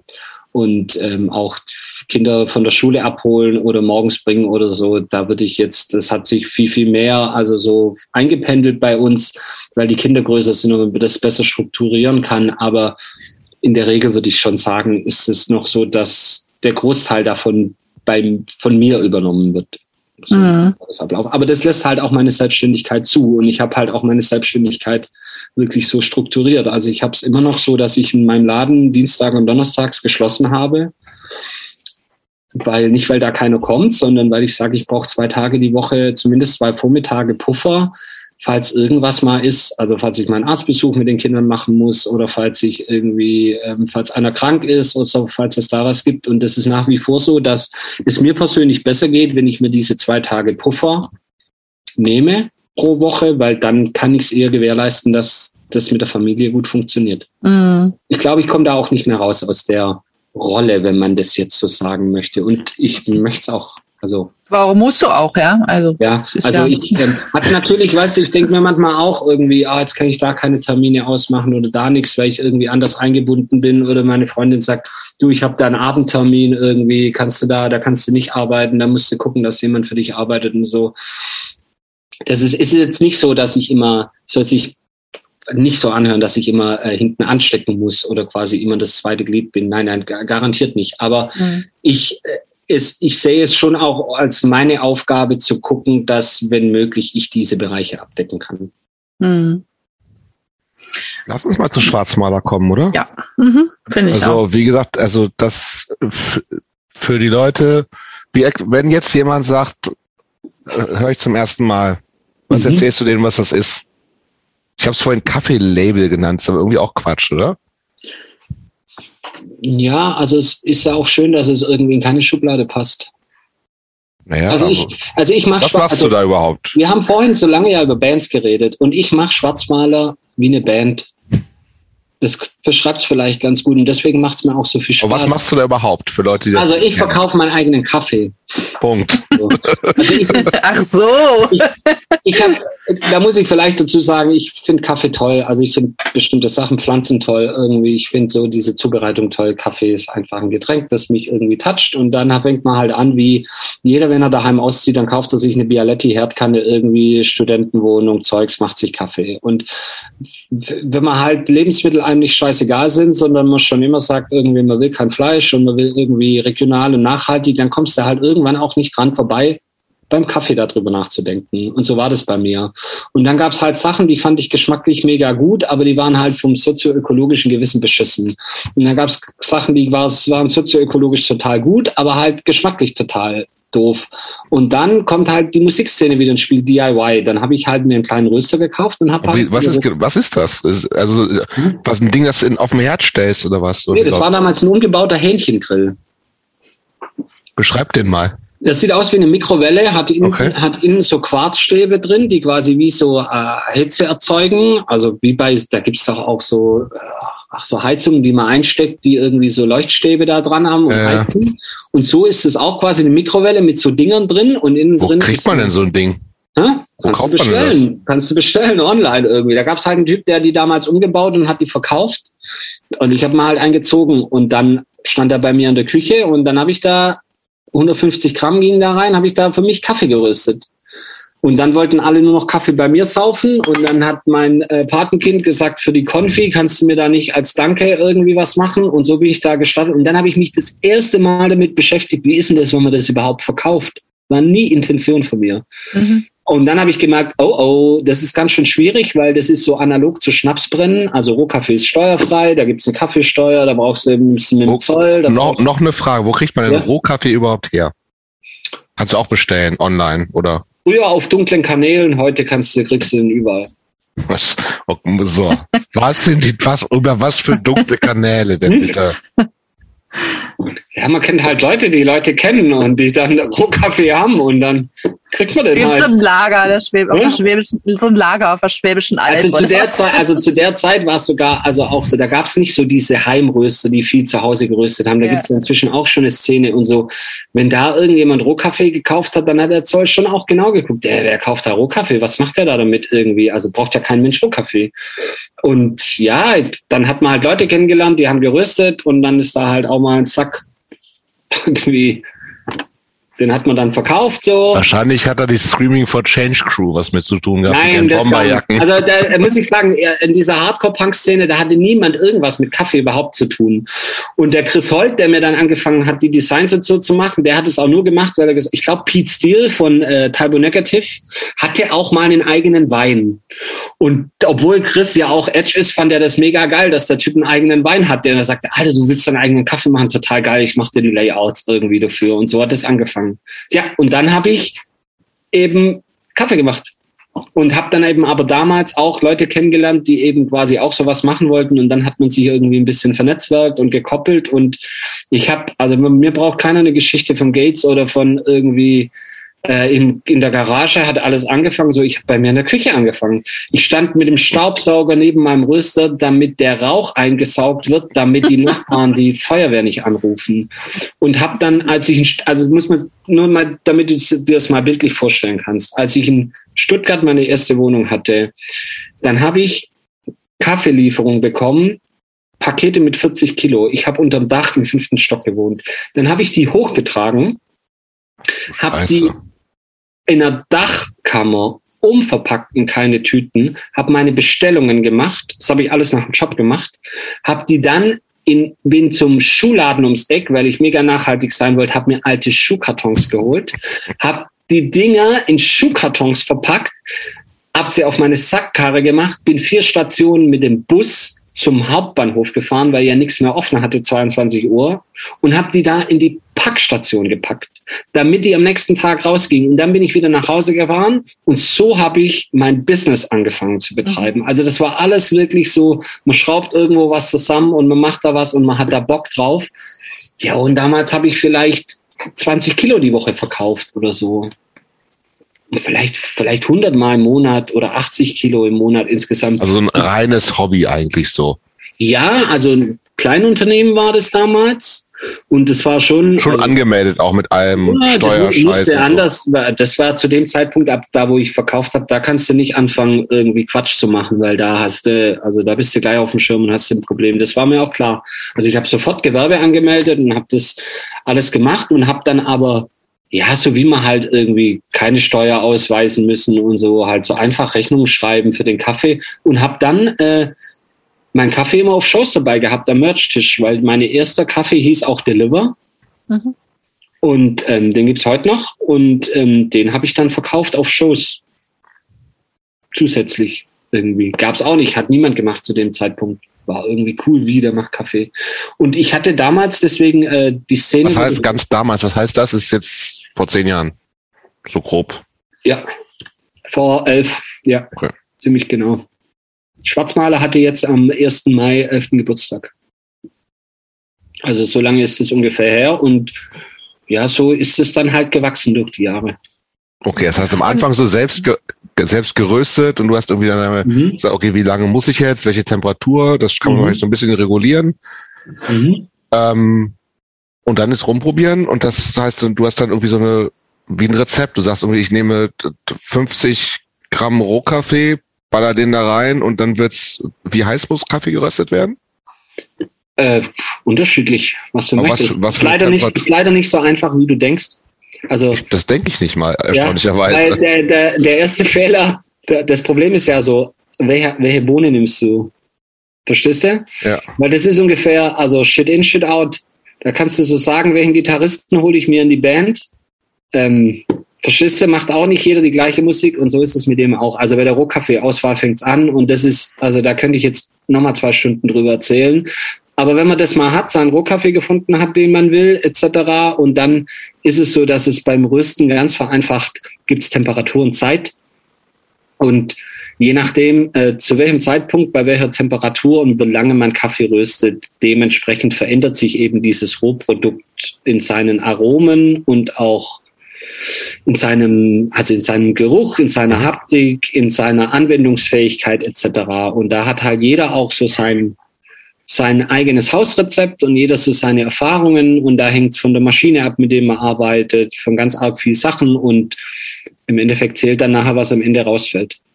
Und wie bist du zu deinem Rohkaffee letztendlich gekommen, den du jetzt verwendest? Den Rohkaffee, den ich jetzt verwende, den, also wir arbeiten fast ausschließlich ähm, mit direkt importierten Rohkaffee. Mhm. Das ist auch immer total unterschiedlich. Also jetzt zum Beispiel jetzt gerade haben wir, wird bald ein, ein neuer Kaffee bei uns kommen. Das ist ein kolumbianischer Kaffee, äh, Rohkaffee, weil ähm, einer meiner Mitarbeiter ähm, kolumbianische Wurzeln hat und das war ihm ein großes Anliegen, äh, da mal was zu machen aus der Heimat, wo er herkommt. Der hat früher dort auch äh, gearbeitet auf Kaffeeplantagen.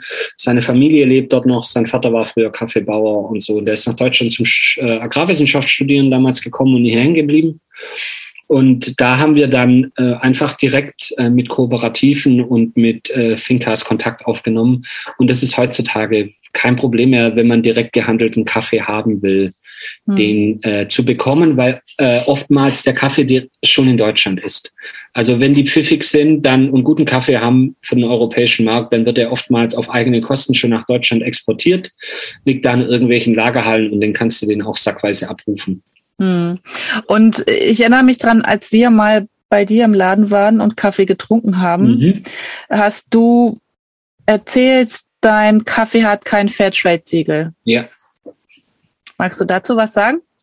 Ja, also ähm, ich, ich sage immer, wenn mein Kaffee ein Fairtrade-Siegel äh, hätte, dann würde der, äh, wie sagt man, unterbewertet werden.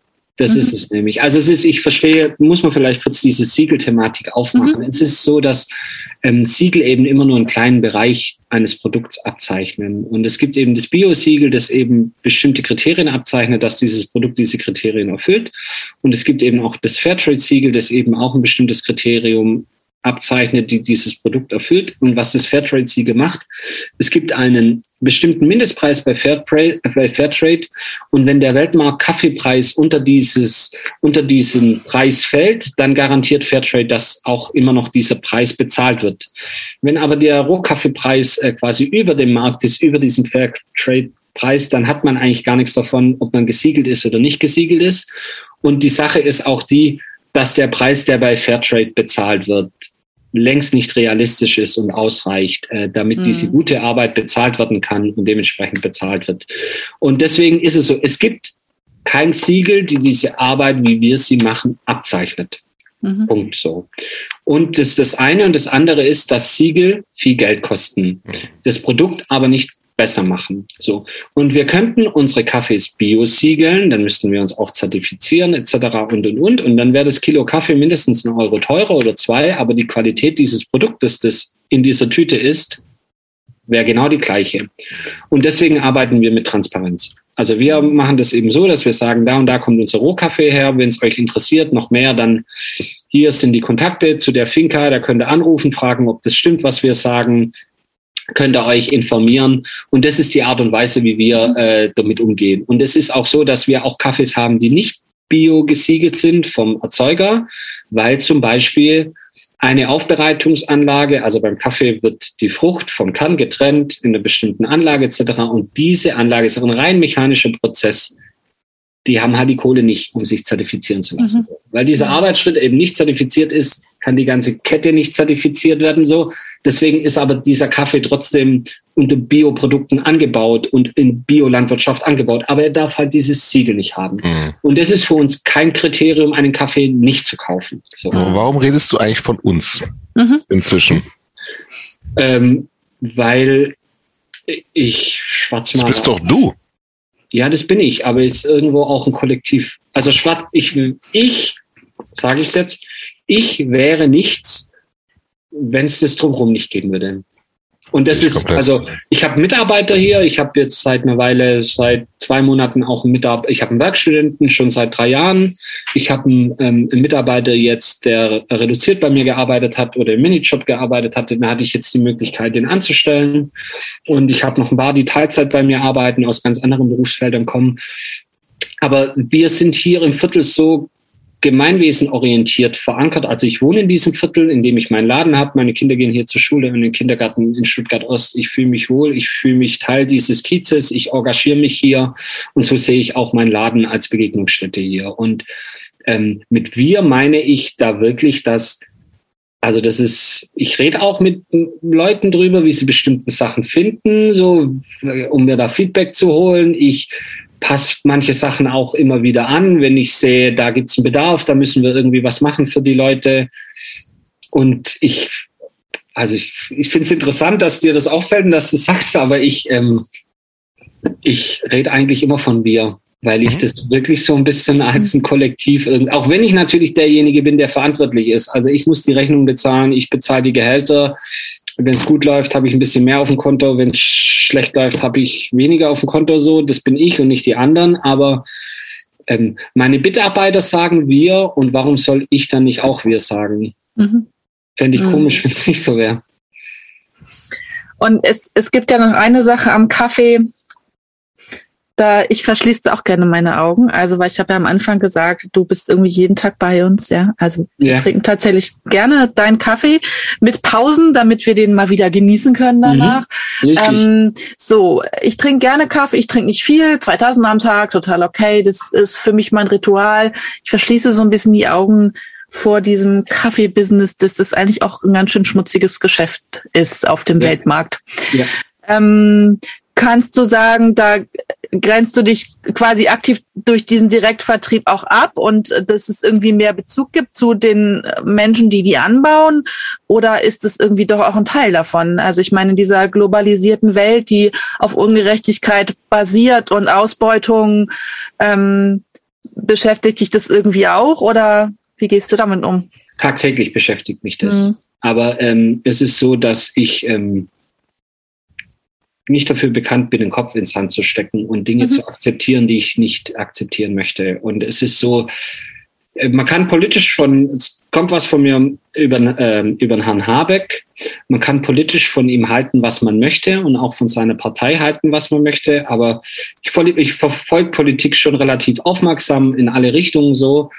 Und ähm, der hat letztens einen Satz gesagt, da ging es um diese ähm, aktuelle Energiepolitik, die läuft. Also gerade dann äh, Russland nicht mehr, aber dafür äh, Saudi-Arabien, ah, ja. Menschenrechte etc. Und da hat der Habeck für mich einen Satz gesagt, also in so eine Wut im Bauch so ein bisschen raus, hatte ich das Gefühl. Und das fand ich total gut und total richtig. Der hat gesagt, wir hinterlassen überall auf der Welt Furchen. Wir mit unserem Wohlstand. So. Immer egal wie nachhaltig und ökologisch wir sein wollen, also wir jetzt in Deutschland mit unserem Wohnstand, wie wir den aufgebaut haben. Und es liegt aber an uns, es hinzukriegen, dass die Furchen immer kleiner werden. Und es muss uns aber bewusst sein, dass unser Wohlstand auf anderen aufgebaut ist und dass auch unsere Produkte, die wir teilweise woanders haben, zu bestimmten Preisen haben können, dass sie auf Rücken von anderen ausgetragen werden. Und das ist die Realität. Das kann man nicht gut finden, aber das ist die Realität. Und ich habe für mich begriffen, dass es ein Prozess ist, an dem man arbeiten muss und ständig arbeiten muss, das zu verbessern und dass viele Sachen nicht von heute auf morgen gehen. Hm. Es wird von heute auf morgen nicht gehen, dass, dass alle Kaffeebauern, die ähm, Kaffee anbauen, äh, gerecht bezahlt werden, dass das ähm, die alle äh, sozialversichert sind, eine Krankenversicherung haben, ähm, irgendwie im Alter abgesichert sind und so. Das ist mit Sicherheit eine schön gemeinte Utopie für die Zukunft. Aber das hält mich trotzdem nicht davon ab, daran zu arbeiten, dass das besser wird. Mhm. Und wir können mit unserem Rohkaffee, den wir kaufen, mit unserem direkt gehandelten Kaffee, nur mal noch mal zurück zu dieser Fairtrade-Geschichte. Also unser Einkaufspreis ist zweieinhalb Mal so hoch, wie Fairtrade den Kaffee einkauft. So nur, dass man das mal so als Hausnummer sieht, mhm. was wir da, was, wie viel Geld wir für Rohkaffee ausgeben. Und es ist so, dass ähm, das sehr wohl einen Unterschied macht, weil vor zehn Jahren, als ich damit angefangen habe, oder vor elf, hat es den allgemeinen Kunden überhaupt nicht interessiert. Mhm. Wenn du dich heute ein bisschen mit Kaffee beschäftigst, kommst du nicht daran vorbei, dass es Röstereien gibt, die direkt handeln, die nachhaltig handeln, mhm. die sagen, wir haben nachhaltige Verpackungen. Der Kaffeemarkt hat sich in den letzten zehn Jahren unfassbar verändert. Die großen Kaffeeimport, man kann inzwischen sogar bei großen Rohkaffeeimporteuren mega sauberen, guten, nachhaltigen Kaffee kaufen, weil die bezahlen die gleichen Preise, die schlagen halt nur noch mal was drauf. Ist dann für mich vollkommen in Ordnung. Dann bin ich ja derjenige, der mehr Geld ausgibt und ich muss halt für mich entscheiden, ob ich dieses on top für die Verwaltung in Deutschland mhm. noch bezahlen möchte. Aber selbst sehr große Importeure können sich es nicht mehr leisten, mega dreckig zu arbeiten. Mhm. Und das ist was, da hat man wirklich, da merkt man wirklich, dass man auch durch Produkte, die angesagt sind, die die Leute wollen, dass die den Markt verändern und die Marktführer gezwungen sind, sich auch daran anzupassen. Und dann ist das tatsächlich so oder kaufen nicht irgendwie 90 Prozent der Leute und Großlandbrüder kaufen immer noch ihre Jakobskrönung oder und das ist immer wird noch genauso hergestellt wie vor 20 Jahren? Äh, die, die gibt's, die wird's aber auch immer geben. Mhm. Aber es ist so, dass ähm, sie weniger werden und auch, dass auch diese Produkte von diesen Firmen nachhaltiger werden. Mhm. Also die hauen auch manchmal noch Dinge raus, wo man denkt, wie kann man jetzt einen Cold Brew, einen kalten Kaffee noch im Tetra-Pack heutzutage anbieten mit irgendwie, also wer kommt auf die Idee? Mhm. Aber es gibt zum Beispiel auch, ähm, als Beispiel, es gibt äh, ja die Firma Jacobs, zum Beispiel. Und da gibt's also die Familie Jakobs, ich hoffe, ich sage das jetzt richtig meines Wissens, die hat ein Kaffeehaus jetzt gemacht. Das hat mit der Firma überhaupt gar nichts zu tun. Aber wo die halt einfach auch komplett anders arbeiten und auch so versuchen, irgendwie der Kaffee Szene oder der Sache so ein bisschen was zurückgegeben mit ganz besonderen Kaffees, mit direkt importierten Sachen mit. Also da sieht man schon auch das, was verändert. Oder mhm. Dallmayr in München, der immer noch meines Wissens ein Familienbetrieb auch ist, auch eine Riesenrösterei eigentlich. Mhm. Aber die Sonderkaffees, die kleine Kaffees, die Schulen, die die Nachhaltigkeit sich auf die Fahnen schreiben. Hier in Stuttgart gibt es einen sehr großen Röster Hochland. Wenn du bei dem auf die Homepage gehst, die haben inzwischen eigenes Finca, eigene Fincas, wo sie anbauen, wo sie Kaffee importieren. Die werden auch mit den Wörtern Nachhaltigkeit direkt gehandelt. Also ich glaube schon, dass der dass sich da sehr viel ähm, am Markt wirklich getan hat in den letzten zehn, elf Jahren. Und wenn wir aber sehen, wie hoch der wenn wir jetzt mal Bio nehmen, der äh, Anteil ist der Bioprodukte im Kaffeemarkt im Verhältnis zu den konventionellen Produkten im Vergleich zum Ausland, dann ist es sogar so, dass selbst die Engländer uns da weit voraus sind, was den Anteil betrifft. Also ich glaube, dass in Deutschland da auch noch sehr, sehr viel passieren wird in Zukunft. Und mhm. Kaffee wird Kaffee wird teurer, wie alles andere auch. Also gerade keine Frage. Also wir werden auch dieses Jahr die Preise erhöhen müssen. Aber es ist lange nicht so hoch, wie bei konventionellen Röstereien, die seither nur den Billigschrott eingekauft haben. Mhm. Die merken das gerade richtig. Und ich glaube, dass das auch diesem Produkt dann gut tut, dass es eben nicht mehr 2,99 500 Gramm gibt, mhm. sondern eben dann mhm. die 5,99 kosten und dann bist du vielleicht gar nicht mehr so weit weg von einer besseren Rösterei und so. Mhm. Aber du wirst nicht alle kriegen, keine Frage. Was was mir jetzt noch fehlt, ähm, ich würde gerne nochmal nachvollziehen, dieser Schritt von du stehst da an diesem selbstgebauten Röster ähm, mit dem Staubsauger und verkaufst ab und zu auch was auf irgendwelchen Shows, bis hin zu, ich mache jetzt richtig mein eigenes Business draus und mhm. ich äh, lasse das mit dem anderen Job und mache mich dann so komplett selbstständig. Mhm. So, was, was ist da passiert, dass du gesagt hast, den Schritt gehe ich jetzt? Also ich habe in der, in der Elternzeit von meinem ersten Sohn ähm, habe ich ein kleines Ladengeschäft angemietet. Kennt mhm. ihr ja, der alte Laden, der da war zwölf Quadratmeter oder mhm. was der hatte. Und der hatte ja damals äh, die Öffnungszeiten Dienstagabends äh, 18 bis 21 Uhr, Donnerstag. Super gut für Kaffee auch, ne? Genau. Donnerstagabend 18 bis 21 Uhr und jeden zweiten Samstag yeah. 10 bis 14 Uhr. Aber hast du da, Entschuldigung, muss ich mal fragen, hast du da nur die Pakete verkauft oder hast du auch Kaffee gekocht dort? Nein, ich hatte da mein, das ganze Set, also das ganze War das der, wo wir waren? Laden, dachte, war nee, wir waren im, also du warst, wir waren, yeah. waren zusammen im zweiten, aber ich kenne den ersten auch noch. Ah, okay. Ja, und das, und da war wirklich, also das war das gleiche Setup wie jetzt, auch mit meiner okay. alten Maschine und, und, und, und so. Und da hat jeder gesagt, das funktioniert Kaffee abends 18 Uhr irgendwie zwei Tage die Woche. Was, was das für ein Bullshit? Das funktioniert doch nie. Jeden Abend volle Hütte, so irgendwie immer. Und es hat so gut funktioniert und das war irgendwie so der Kick-Off. Und dann hat es immer besser funktioniert und dann hatte ich ein bisschen mehr Zeit, weil Kinder ein bisschen größer, Kindergarten und so, dann konnten wir sich das auch mehr gestalten und dann hat sich das halt einfach ähm, so entwickelt. Also das war gezielt so für mich, ich wollte mich da schon auch ausprobieren. Und als es dann aber so war, dass ich gesagt habe, okay, ich kann zumindest meinen Mietanteil davon zahlen und ich kann auch die Lebensmittel kaufen und so. Also das kriege ich hin. Und die letzten sechs Monate waren ja auch nicht so schlecht. Das probiere ich jetzt. Und dann habe ich es gemacht und dann, ja, jetzt ähm, bin ich froh, dass ich es gemacht habe und nicht mhm. irgendwie die Hosen voll hatte und es nicht gemacht habe. Also war vielleicht auch mutig, aber vielleicht auch nicht. Also ich wusste, das funktioniert. Und gibt's zum Namen eine Geschichte, wie der entstanden ist? Ja, also Schwarzmaler, der Name ist ähm, entstanden, weil das zu einer Zeit war, als es mich unfassbar genervt hat, dass früher alles besser war.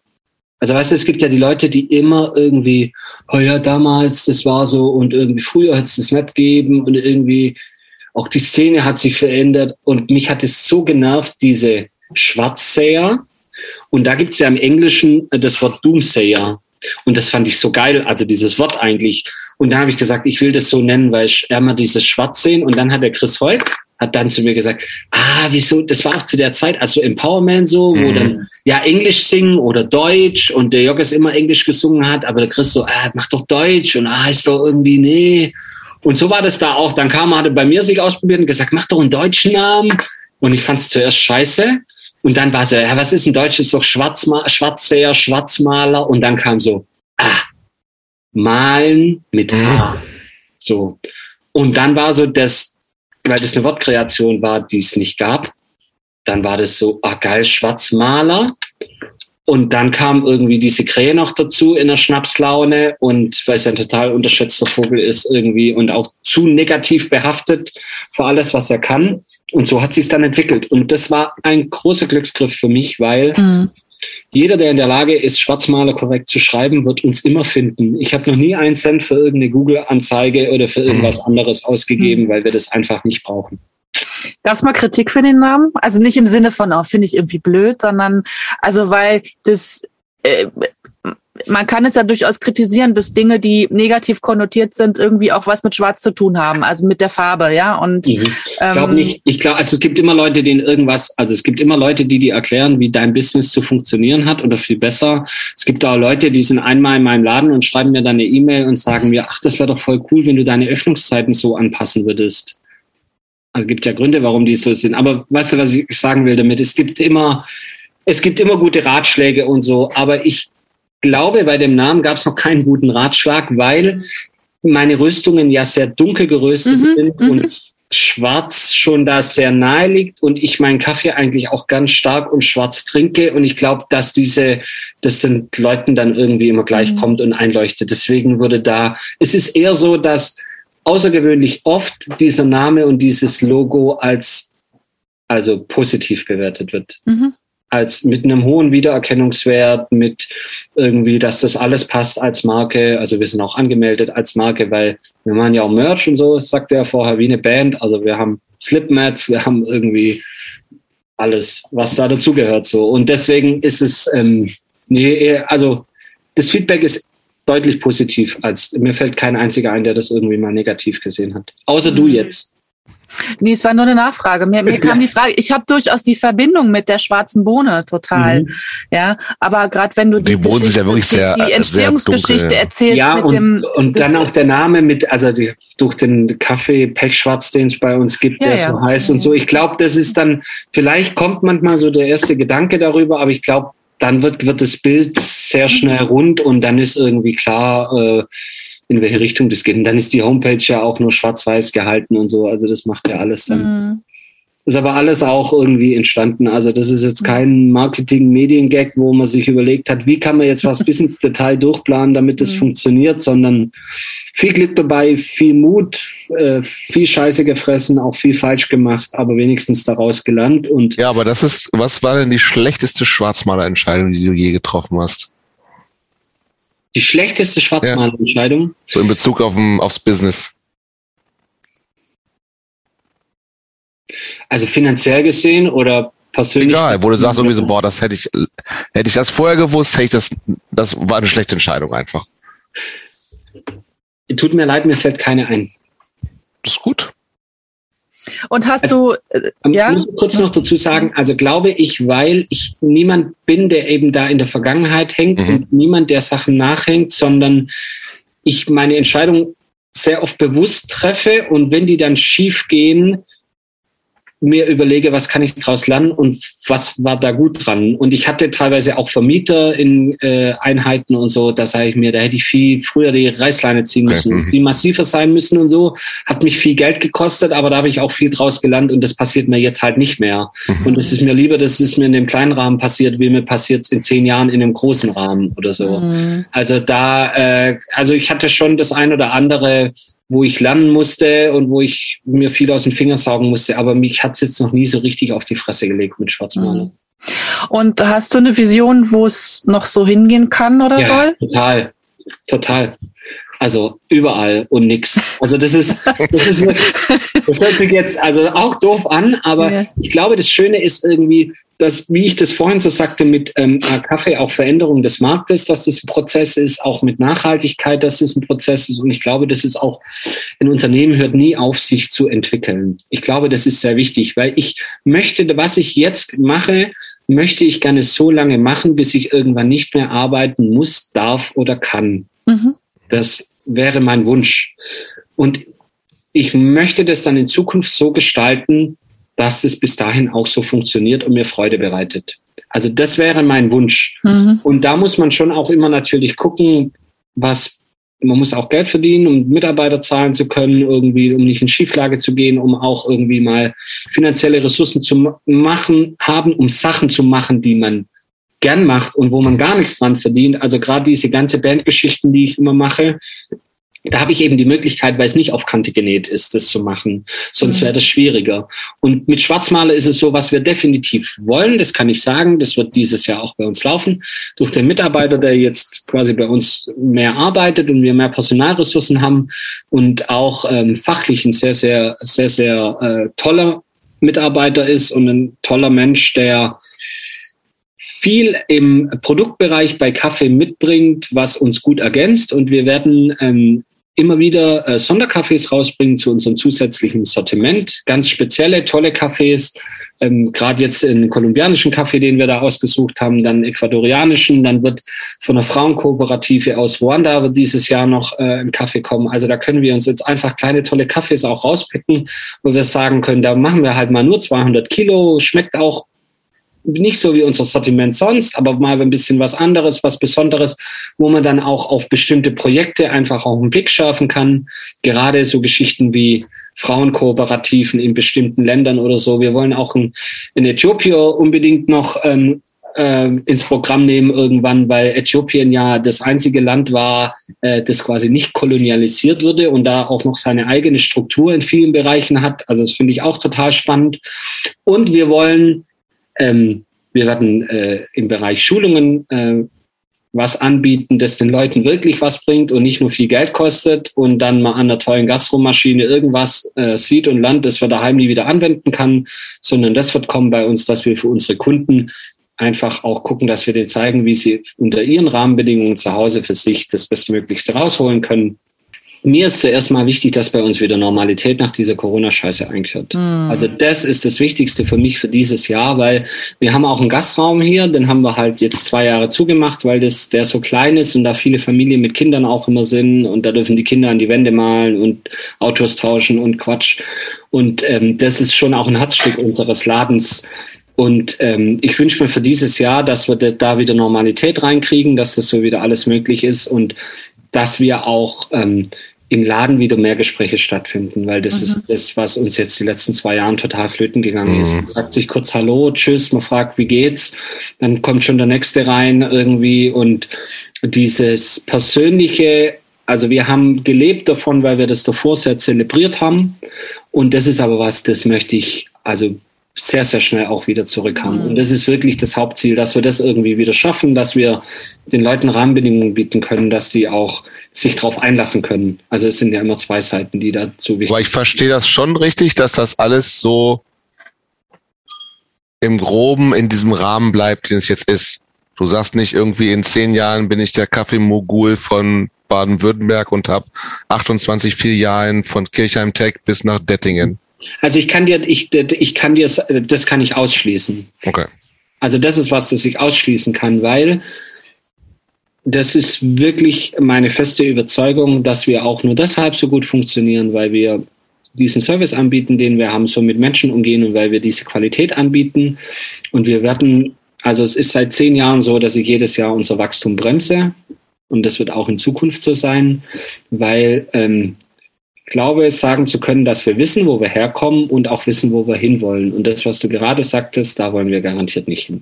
Also da hatten wir schon oft die Option, wir könnten in jedem Naturgut in Baden-Württemberg stehen, wir könnten irgendwie in den Reformhäusern Wiederverkäufer, jeder zweite der einen Online-Shop für Röstkaffee aufmacht, kontaktiert uns, der will uns einen Kaffee verkaufen.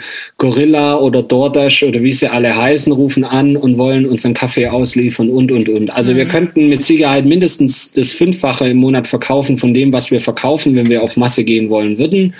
Aber das ist unser Haupt gar nicht unser Ziel. Wir äh, vertreiben weiterhin alles direkt selber wir haben Gastronomen, die wieder Das ist vielleicht noch ganz, äh, ja, genau. Also das ist ja das, was ihr verkauft nur selbst, ne? Also du, ja, wir verkaufen nur über selbst die Homepage oder, oder, oder Gastronomen von uns. Eisdielen, die unseren Kaffee haben. Das ist aber auch überschaubar, habe ich das Gefühl, oder?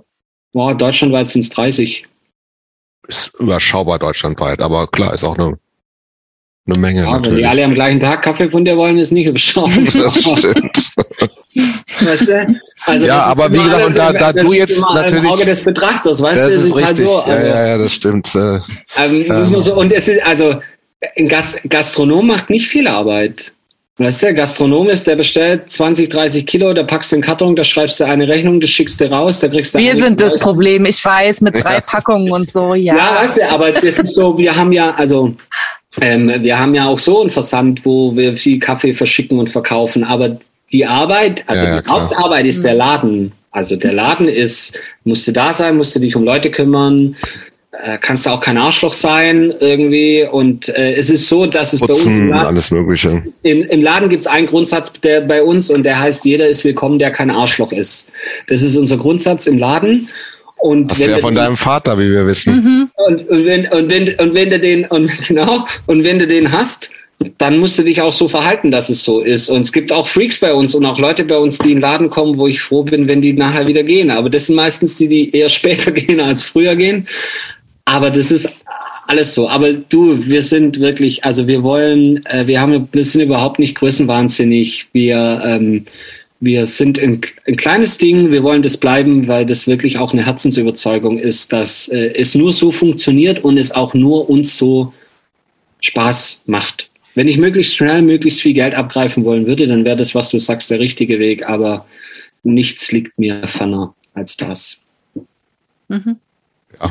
Und da du natürlich irgendwie äh, auch nicht Werbung für dich machen musst, ne, Ja, finde ich, äh, können wir das ja machen. Und tatsächlich, also ich meine, ich kenne dich jetzt ja auch ein paar Jahre und sch- äh, schätze dich menschlich total, ähm, aber wenn der Kaffee scheiße wäre, dann würde ich vielleicht mal ab und an mal einen bestellen, weil der Heiko halt ein guter Typ ist. Aber also wir hier im Hause Eggert Peper schätzen ihn wirklich geschmacklich auch sehr.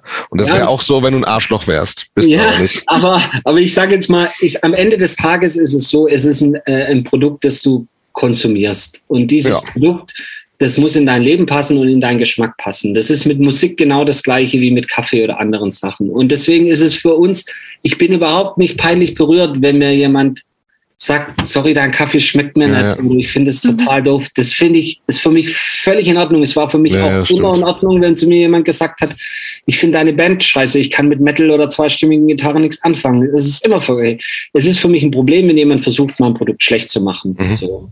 Weil das, also dieses Selbstbewusstsein habe ich und auch über die Jahre zu wissen, dass das ganz schön geil ist und dass Mhm. es seine Daseinsberechtigung hat, so. Mhm. Und da lasse Und ich vor allem mit allem, was halt, also wie du, ihr das macht, ist das ja auch noch so, also darum geht es mir ja auch ganz viel. Ne? Und das letzten, irgendwann ist Geschmackssache natürlich. Ne? Ja, Weil, ist immer Geschmackssache. Aber nur als Beispiel, letzte Woche ist bei uns das erste Mal jemand in den Laden gefallen, der ist zu irgendjemandem in Stuttgart im Besuch gewesen und ist mit und kam so da und sein zweiter Satz war irgendwie so, ah ja, ihr tragt aber auch ganz schön zur Gentrifizierung hier im Viertel bei, oder? Oh, ei, ei, ei. Dann habe ich gesagt, also pass auf, also du weißt jetzt, du weißt überhaupt gar nichts über uns. Mhm. Und wenn das hier Gentrifizierung ist, so irgendwie, also das solltest du jetzt zuerst mal nochmal nachlesen, was das bedeutet. Und zweitens überlegst du dir mal, wie man mit anderen Menschen umgeht. Und dann überlegst du dir, was du denkst, wie andere Menschen mit dir umgehen, wenn du so mit ihnen umgehst. So Punkt. Mhm. Und da habe ich gesagt, er kann jetzt rausgehen und er kann sich jetzt auch nochmal irgendwie überlegen. Punkt. Also wie das so ist.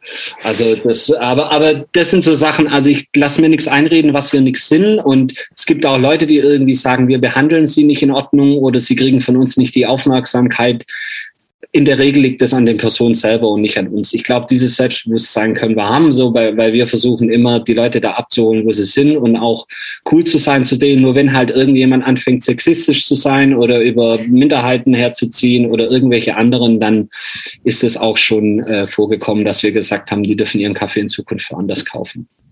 Mhm. Ja, weil wir verkaufen, also es ist dann wirklich so, wir verkaufen den Leuten keinen Kaffee mehr. Gibt es trotzdem irgendwas, bevor wir Schwarzmaler Chapter beenden und uns Richtung Ende bewegen, weil guck auf die Uhr. Vielleicht mal schlafen, gell? Ja, und es gab wieder keine Pipi-Pause, möchte ich sagen, ne? Mhm. Nicht gut, aber ich muss. Und Kinder stehen früh auf. Kinder stehen früh auf. Ja, die Kinder, äh, weiß. ähm, willst du noch irgendwas von deiner Sicht äh, zu Schwarzmaler sagen oder ist das das Relevanteste gesagt und wir, wir freuen uns auf, einen, auf neue kleine Röstungen? Du, ich glaube, ähm, ja, ich bin ja, also ich hat man jetzt auch gemerkt in dem Gespräch irgendwie und jeder, der mich wahrscheinlich kennt und wusste, dass ihr mit mir redet, der hat sich auf einen langen Podcast eingestellt. ich ja auch jemand bin. Ich glaube, länger, wär, länger wäre nur mit dem Porno, wenn du mit dem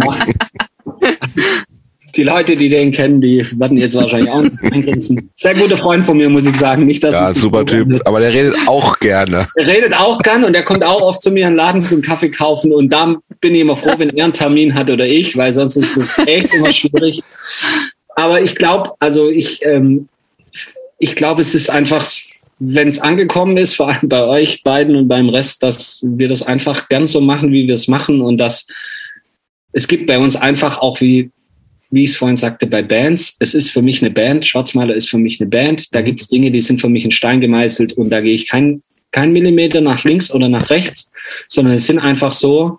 Und es gibt aber sonst Sachen, da sind wir mega offen und freuen uns auch mega über alles, was was da passiert. Also ich bin, es gab auch Phasen in meinem Leben, in denen ich relativ engstirnig durch mein Leben gegangen bin und ich bin froh, dass ich diese, diese Phasen hinter mir habe mhm. und inzwischen gelernt habe, mit sehr offenen Augen durchs Leben zu gehen und ich möchte mich durch nichts da einschränken lassen, wo das sich in Zukunft dann irgendwann äh, hinentwickelt.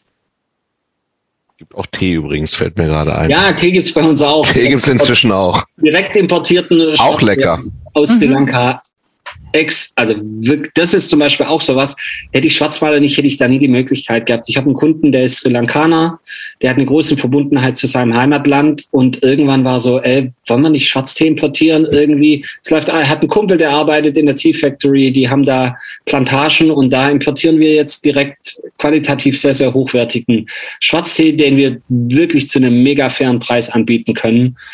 Und das ist auch sowas. Also hättest du dir auch vor zehn Jahren nicht gedacht? Nee, hätte ich mir vor zehn Jahren nicht gedacht. Und das ist halt auch sowas. Es gab genügend Leute, die gesagt haben, Heiko, ich würde gern bei dir kaufen, aber ich trinke keinen Kaffee. Mhm. Würdest du Tee haben? Ja. Der Cobra, da habe ich ihn gekriegt. So, deswegen heißt der auch Cobra Chai, der eine mhm. Tee, weil dann haben wir mhm. gesagt, jetzt geht, jetzt kannst du es nicht mehr machen. Das ist ein, das ist ein Kaffeehasser. Aber deswegen haben wir so, und da, ja. Also wer weiß, wo es noch hingeht. Also eins kann ich noch sagen, das, wird, äh, äh, das haben wir noch gar nicht drüber gesprochen bei Schwarzmaler, das ist vielleicht noch so ein kleines Ding. Es gibt bei mir Black Series. Also ich mache immer eine Sonderedition von Bands, die ich ziemlich geil finde, 30 Stück, die dann nur schwarz sind. Und da war AYS dabei, da war Empowerment dabei, da war Singer-Songwriterin Hanne K. dabei, da war Fast dabei, da äh, wird jetzt dann Exposure kommen, eine geile Band aus Mannheim. Mhm. So altes Integrity-Zeugs, wird dir mhm. bestimmt gefallen. Mhm, kenn ich. Und dann wird äh, auch noch das ein oder andere äh, kommen, äh, Kooperationsbereich, Musik, äh, da so mit immer mal wieder ein Vinyl raus. Und wir machen ja jetzt was mit Stick to Your Guns auch zusammen, so ein Package. Da wird auch noch dieses Jahr was passieren. Also da habe ich mega Bock drauf. Ja, cool, kann ich mir vorstellen. Ja. Gut. Ähm, ich würde tatsächlich nochmal, du hast es vorhin angesprochen und deswegen, ich, ich höre das ja eh immer gerne. Ja. Du bist äh, jemand, der auch viel kocht. Mhm. das schon mal gemacht hat zu Hause. Was Mhm. ist denn, wenn du Zeit hast und uns zum Essen einladen würdest? Ja. Was wird's dann geben? Kommt drauf an, ob ihr was ähm, Schwäbisches haben wollen würdet oder Das ob ist deine Entscheidung. Was Also du am liebsten machst. Also äh, ich finde, ich kann Lasagne ziemlich gut. Also man muss ja eigentlich immer auf die Kinder hören, was die Kinder so, Papa, machst du mal wieder das und das. Also diese Bei uns nicht, ehrlich gesagt. ja, diese mediterrane, diese mediterrane vor, vorwiegend italienische Küche, die ist mir sehr, sehr nahe, weil ich irgendwann mal da ein tolles Kochbuch geschenkt bekommen habe, den Silberlöffel, falls den jemand kennt. Da sind so klassische italienische Gerichte drin, alles. Und ähm, ich finde, da ist halt auch immer vegetarisch, vegan. Da lässt er halt irgendwas weg oder verwendest du was anderes und das Gericht ist trotzdem mega geil. Und äh, Lasagne und Pizza, da bin ich, glaube schon ziemlich gut drin. Ähm, esse ich auch kaum noch in der Fremde, weil wenn man es selbst irgendwie so gut macht, dann wird es schwierig. Aber ich glaube, euch würde ich Linse mit Spätzle machen. Hm. Wir kommen vorbei. Aber äh, gedrückte, nicht geschabte Spätzle, da scheiden sich die Geister. Ja. Mit, so, einer, mit so einer Presse ich, oder was? Ich bin Team. Team Spätzles Presse, ja. Meine Oma hat gepresst, meine Mutter hat gepresst. Ey, da muss ich nicht, noch was ich fragen. um zu schaben. Also, Ich muss noch was wissen. Deshalb, äh, vorhin passte das nicht, aber ich kann sonst nicht schlafen. Ähm, so Meat is Murder und so. Was hat Oma gesagt? Oh. Also ich Äh, meine, auf dem Dorf aufwachsen. ich hatte noch zwei, ich hatte noch zwei Omas zu dem Zeitpunkt. Ja, ja. als ich ähm, aufgehört habe, Fleisch zu essen. Ich bin jetzt, ich glaube, 25 Jahre fleischlos, so um den Dreh. Und ähm, meine eine Oma, zu der ich das sehr, sehr gute Verhältnis hatte, die hat das, ähm, für die war das gar kein Thema, glaube ich, so wie ich es hatte. Ich habe halt Beilagen gegessen und fertig so. Mhm. Und für meine andere Oma, da war das tatsächlich so, dass man an einem, die hat mir dann auch so Sachen, also die hat mir extra Sachen gekocht, die hat dann Sellerieschnitzel und so Zeugs gemacht. Aber im gleichen Moment dann gesagt, Bur, bist immer noch krank, ist immer noch kein Fleisch. Ja. Und es war gar nicht bös gemeint, sondern Ja, ja. das ist halt diese Generation, Mhm. Kriegsgeneration, für die, wenn sie mal Fleisch hatten, das was Besonderes, sehr Wertiges war, die einfach der Horizont es nicht begriffen hat, wie man freiwillig darauf verzichten kann, wenn man Mhm. jetzt die Möglichkeit hat, darauf zuzugreifen. Und ich meine, damals gab es ja auch noch viel mehr Ernährungsmythen, wie es heute Mhm. gibt. Also da ist ja mit vielem aufgeräumt worden und damals war das ja nicht so. Und. Auch wahnsinnig viel getan in den letzten Jahren, ne? Also das ist tatsächlich Ja, auch so. brutal Also, viel. Also das ist, es, gibt, es soll ja schon Ärzte geben, die sagen, vegane Ernährung sei gesund. Gell? Inzwischen. Mhm. Also so ungefähr. Nein, also ich, das da hat ist wirklich, also ich habe da nie Druck daheim bekommen, aber ich war früher ein Fleischfresser.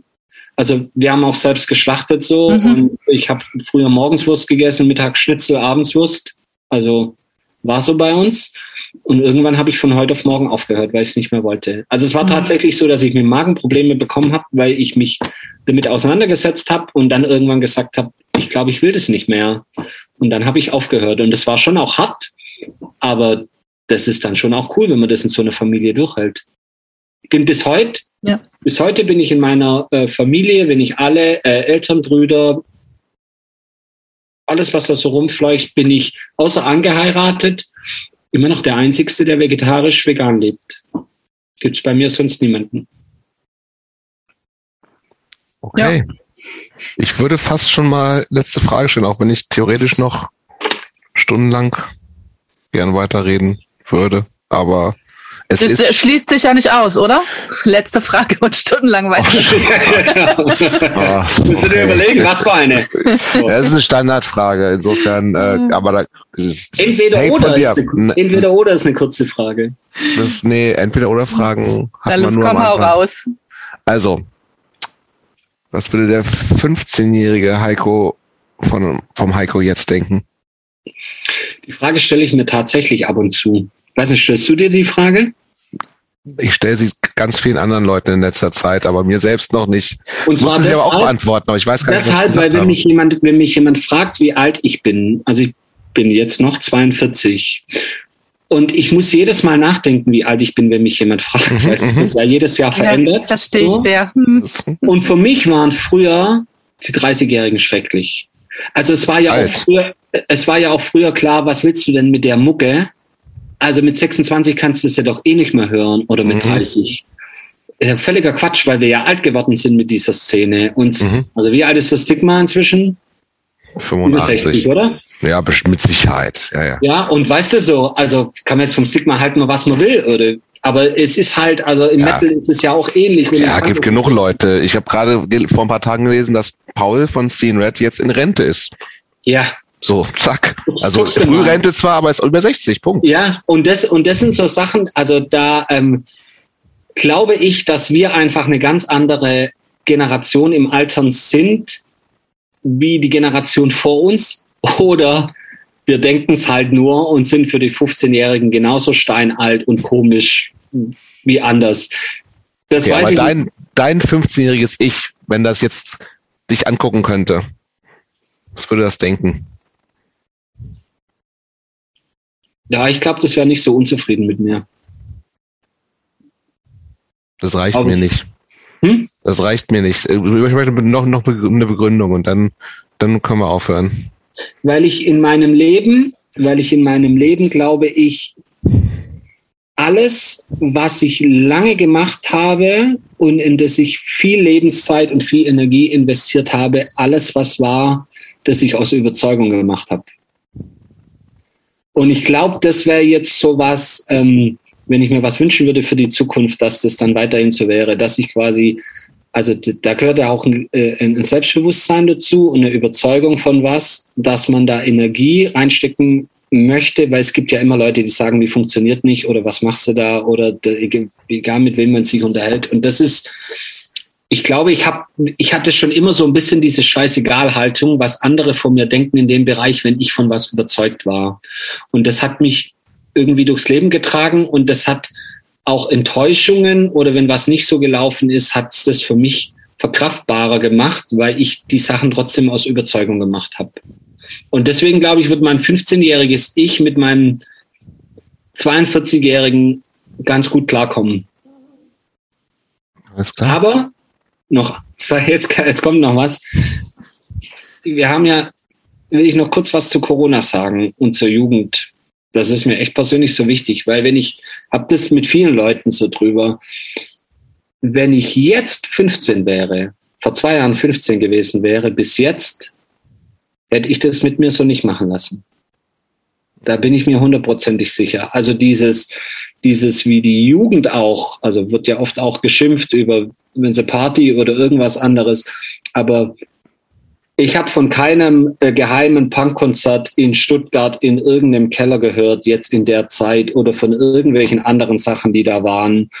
Und ich glaube, so diese, ähm, das hätte in der Phase, in der ich damals war, in dieser Zeit, hätte ich das jetzt, boah, da wüsste ich nicht, ob ich das so mitgemacht hätte. Mhm ob ich das so bereit wäre. Also, weil das dagegen war deutlich ausgeprägter, als es jetzt ist. Steckst du ein bisschen hinter, dass die, dass Jugendliche viel vernünftiger sind, oder? Jetzt.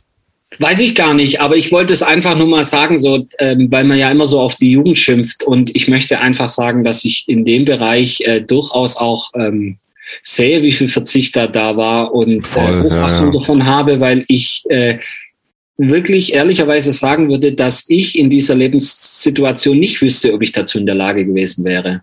Hm. Und das naja, ist schon und zwei Jahre in dem Alter oder sind ewig, Alter. noch mal mehr. Glaubst ne? also, wenn mir jemand verboten hätte, dass ich mich mit den Kumpels an der Bushalte treffe zum Bier saufen mhm. und dass wir danach noch auf eine Show fahren oder irgendwas anderes oder man kann da den und den treffen, also wäre mir doch egal gewesen.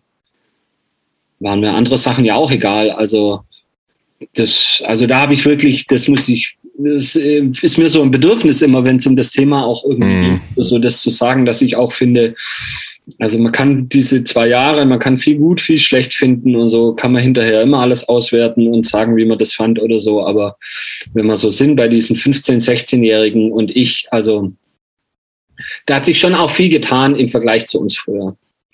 Nicht szenebezogen, sondern ganz, ganz. Ja, ja voll, auf jeden Fall. Ich glaube, dass da auch sehr, sehr, sehr viel mehr Verantwortung für viele Bereiche getragen mhm. wird, wo wir überhaupt nicht in der Lage waren, äh, Verantwortung für diese Bereiche zu tragen.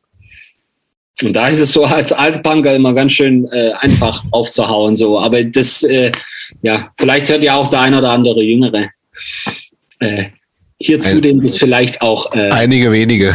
Einige. Junggebliebene, 15-jährige, 15-jährige Junggebliebene. Ey, Heiko, tausend Dank. Oh, können wir ins Bett gehen jetzt, oder? Würde ich sagen. Äh, ähm, Zusammen alle jetzt? Zusammen. Das, das, äh, also ja. ich, ich liege gerne im Gräbele, kann ich, ich liege gerne im Gräbele, kann ich euch sagen. Kennt ihr das Gräbele? Besucherritze. Ja, Besucherritze. Äh, da ist das ja im Norden. Genau. Ja, okay. Ja, ja. Gut. Dankeschön. Vielleicht sehen wir uns im Sommer mal in echt wieder im Ja, Laden. auf jeden Fall sehen wir uns im Sommer auf. Äh, oh, darf ich noch kurz äh, Kettlefest. Ja, IF, IF. Wir haben total was. Jetzt kommt der Paukenschlag ja, ganz am Schluss. Der Werbeblock. Bam. Bam. Ja, weil äh, willst du was dazu sagen oder soll ich? Ne, du. Also gut. Ich kann wahrscheinlich nicht da sein, deswegen. Neben diesem ganzen anderen Zeugs, das da irgendwie mit Kaffee und Bands und so, ist es so, dass äh, der Jörges ähm, und ich und äh, das Team hat immer mal wieder auch gewechselt durch die letzten Jahre, aber sind immer mehr Leute als wir beide. Wir veranstalten in Stuttgart immer das Anti-Establishment Festival. Ur ursprünglich gedacht äh, von der Szene für die Szene nur mit Stuttgarter Bands, weil wir ja da eigentlich immer die letzten wirklich Jahrzehnte aus dem Vollen schöpfen konnten. Und ähm, dann haben wir das irgendwann mal ausgeweitet zu einem Tattoo- und Bandfestival und das konnte jetzt ein paar Jahre nicht stattfinden. Eigentlich war das immer alle zwei Jahre. Und wir haben aber gesagt, dieses Jahr nicht planen ist keine Option und sind in die Planung gegangen. Und es sieht so aus, wie wenn das tatsächlich stattfinden kann. Und Im Juli, ne? hm? Im, Im Juli. Am, ja, am 9., 10. Juli in Stuttgart statt, im, ähm, im Cannes, auch mit öffentlichen Verkehrsmitteln mega gut zu erreichen. Und wird ein zwei, zweieinhalb Tagesfestival sein wird mit einer Warm-Up-Show sein, mit äh, Prison of Hope, neue Band von All-Star Band aus Stuttgart, erste Show. Das könnte dir gefallen. Mit äh, Deep aus dem Ruhrpott, die quasi auch ihre erste richtige Show so bei uns spielen. Und dann am äh, Samstag mit geilen Bands, Empowerment, Hammerheads und Headliner wird mit Sicherheit ein schöner Abend und 20 Tätowierer mit Hardcore-Punk-Background aus Deutschland und auch teilweise aus England. Und sonntags mit einem schönen Familientag mit Singer-Songwriter, Firlefanzmarkt, wo viele Leute, die in der Szene aktiv und nebenher ein kleines Business haben, ihre Sachen verkaufen und man auch Platten verkaufen kann und gibt veganes Essen den ganzen Tag, Pizza und das wird ähm, ein tolles Szenefestival für wirklich schmales Geld. Und da freuen wir uns drauf, wenn die Leute zuhauf kommen, weil wir richtig Bock haben auf dieses Klassentreffen, alle Leute auch wieder zu sehen und so wird es auch sein. Und wenn irgendjemand Bock hat, dann auf jeden Fall herzlich willkommen in Stuttgart. Gibt's Kaffee? Ähm, es gibt Kaffee, aber ähm, ich werde auf den Stand verzichten und werde da auch ja. so nichts machen, weil ich an dem Tag mit Sicherheit viele andere Dinge zu tun habe und für mich es da gar nicht um Schwarzmaler geht. Also ich nutze natürlich Schwarzmaler als Werbeplattform dafür und habe guckt, dass ich Plakate irgendwie sponsern kann und so Zeugs. Dafür nutze ich dann Schwarzmaler, aber das ähm, das ist der andere Heiko, der das macht. Und da brauchst du nicht um Business oder nicht um Verkauf oder nicht um Kaffee gehen, sondern da geht es um die Leidenschaft, die mich geprägt hat und die auch in Jogges so lange geprägt hat und immer noch prägt. Und das ist so was, wo alte Männer halt einfach irgendwie oder ältere Männer irgendwie immer noch mal ein Konzert oder also. Ich hatte kurz überlegt zu kommen, aber dann die alten Männer. Nein, äh, das sind leider in der Veranstaltung sind wir leider ja. nur Männer. Ja, ja. Das mhm. ist so. Was aber wirklich überhaupt nicht erklärbar ist. Kannst du nicht sagen. So, okay, alle hin da, auf jeden Fall. Alle Wer kann, unbedingt hin. Wer kann unbedingt hin. Also, herzlichen Dank euch beiden für das nette Gespräch. Danke dir. Danke dir. Viele Grüße nach Berlin.